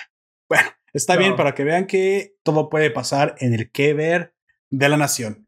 Pues bueno, amigos, unas, unos últimos comentarios. Don Comics, eh, ¿había algo último que decir antes de pasar a despedirnos? ¿Todo bien? Saludos a mm, Juan José y David Alvarez que estuvieron en el- los comentarios. Directo. Exactamente. Gracias por estar aquí acompañándonos durante el directo. Y para los que no estuvieron, pues dejé el link del manga que yo recomendé en los comentarios de YouTube, así que lo pueden encontrar. Pues bueno, avanzo. Antes, antes de irnos, me gustaría agradecer a los colaboradores de la Nación que siempre están aquí al pendiente para traerles el mejor, la mejor calidad de, de, de podcast que se pueda a, lo- a todos los ciudadanos. Quiero agradecer a Genaro Loya, nuestro administrador del grupo de la Nación Poperto Forum, que siempre está al pendiente y quien es, quien es parte de la organización del concurso de la Nación, que repito, todavía están a tiempo. A mediados de noviembre terminará el concurso, donde puedes diseñar la mascota y habrá premios muy chulos, Funko Pop, Mouse Geek y puntos de Google para los primeros tres lugares. Inscríbete, aún estás a tiempo. También quiero eh, agradecer a, a los amigos de la nación, que precisamente ayer tuvimos un, un- un directo en combinación, varios podcasts, entre ellos a, la- a los chicos de la zona fronteriza, a Leif Anime Bo, y también a un podcast reciente que se ha hecho recientemente amigo nuestro, que es Épocas Épicas, es, esos chicos que hablan de historias y batallas épicas de la humanidad. ¿Sale? También quiero recomendarte nuestra página web cuyo vínculo siempre encontrarás en la descripción, ya sea de los directos o de las emisiones en el formato podcast, donde podrás encontrar todo nuestro contenido bien organizado, todo bonito y, estructurado en una página web para que no te pierdas absolutamente nada. Suscríbete al newsletter que va a comenzar a emitirse con lo publicado de la nación y ya por ahí voy a configurarlo a ver cómo a ver cómo demonios le hacemos pero claro que sí vamos a, a- comenzar a mandar algunos correos electrónicos también puedes encontrar nuestro blog y también nos puedes apoyar suscribiéndote a nuestro Patreon donde encontrarás algunos beneficios por ser miembro exclusivo del Patreon de la Nación o directamente podrás contratar algunas comisiones como los extracas del tema a tu gusto y a tu manera. Todo lo podrás encontrar en el vínculo de traseros de caballos, de eso hablaremos. de traseros de caballos, así es, pero los mejores traseros de caballos de los que podamos hablar. Así que, Así pues bueno, eh, yo fui Poperto, eh, estuve con ustedes a lo largo de este podcast, gracias a los que nos acompañaron. Amigo del sur del mundo, por favor, dígales qué hace usted y despídase de nuestra audiencia. ¿No Mi nombre es Comics aquí ahora y tengo un canal de YouTube. Hacemos reseñas de noveno arte, eh, novelas gráficas y también literatura en el canal Comics aquí y ahora en YouTube. Como siempre ha sido un gusto este nuevo em, eh, propuesta acá, esta nueva recopilación de, de reseñas mensuales para el primero de noviembre o Día de Muertos. Así. Hasta la próxima. Bueno, yo soy Aoyak y tal vez lo seguiré siendo porque después de esto voy, a lo mejor juego al LOLcito. y este, bueno, a mí me pueden encontrar en Instagram, Aoyak Row. Ya cambié el nombre de mi Instagram, ya es más fácil. Ahora sí. El, el otro era muy raro de, de- de- para que lo encontraran, pero por ahí voy, por ahí me encuentran. A veces subo dibujitos.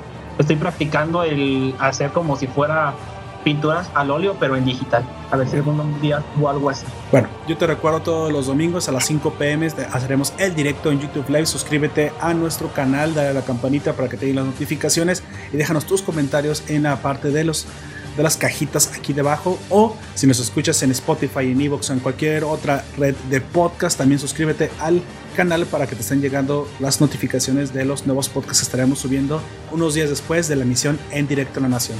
También te puedes suscribir a nuestra página web en Facebook y unirte al grupo de la comunidad donde todos interactuamos y compartimos cosas y todo el tiempo estamos teniendo eh, interacción ahí con los oyentes y estamos publicando también todas las noticias y las novedades de la nación.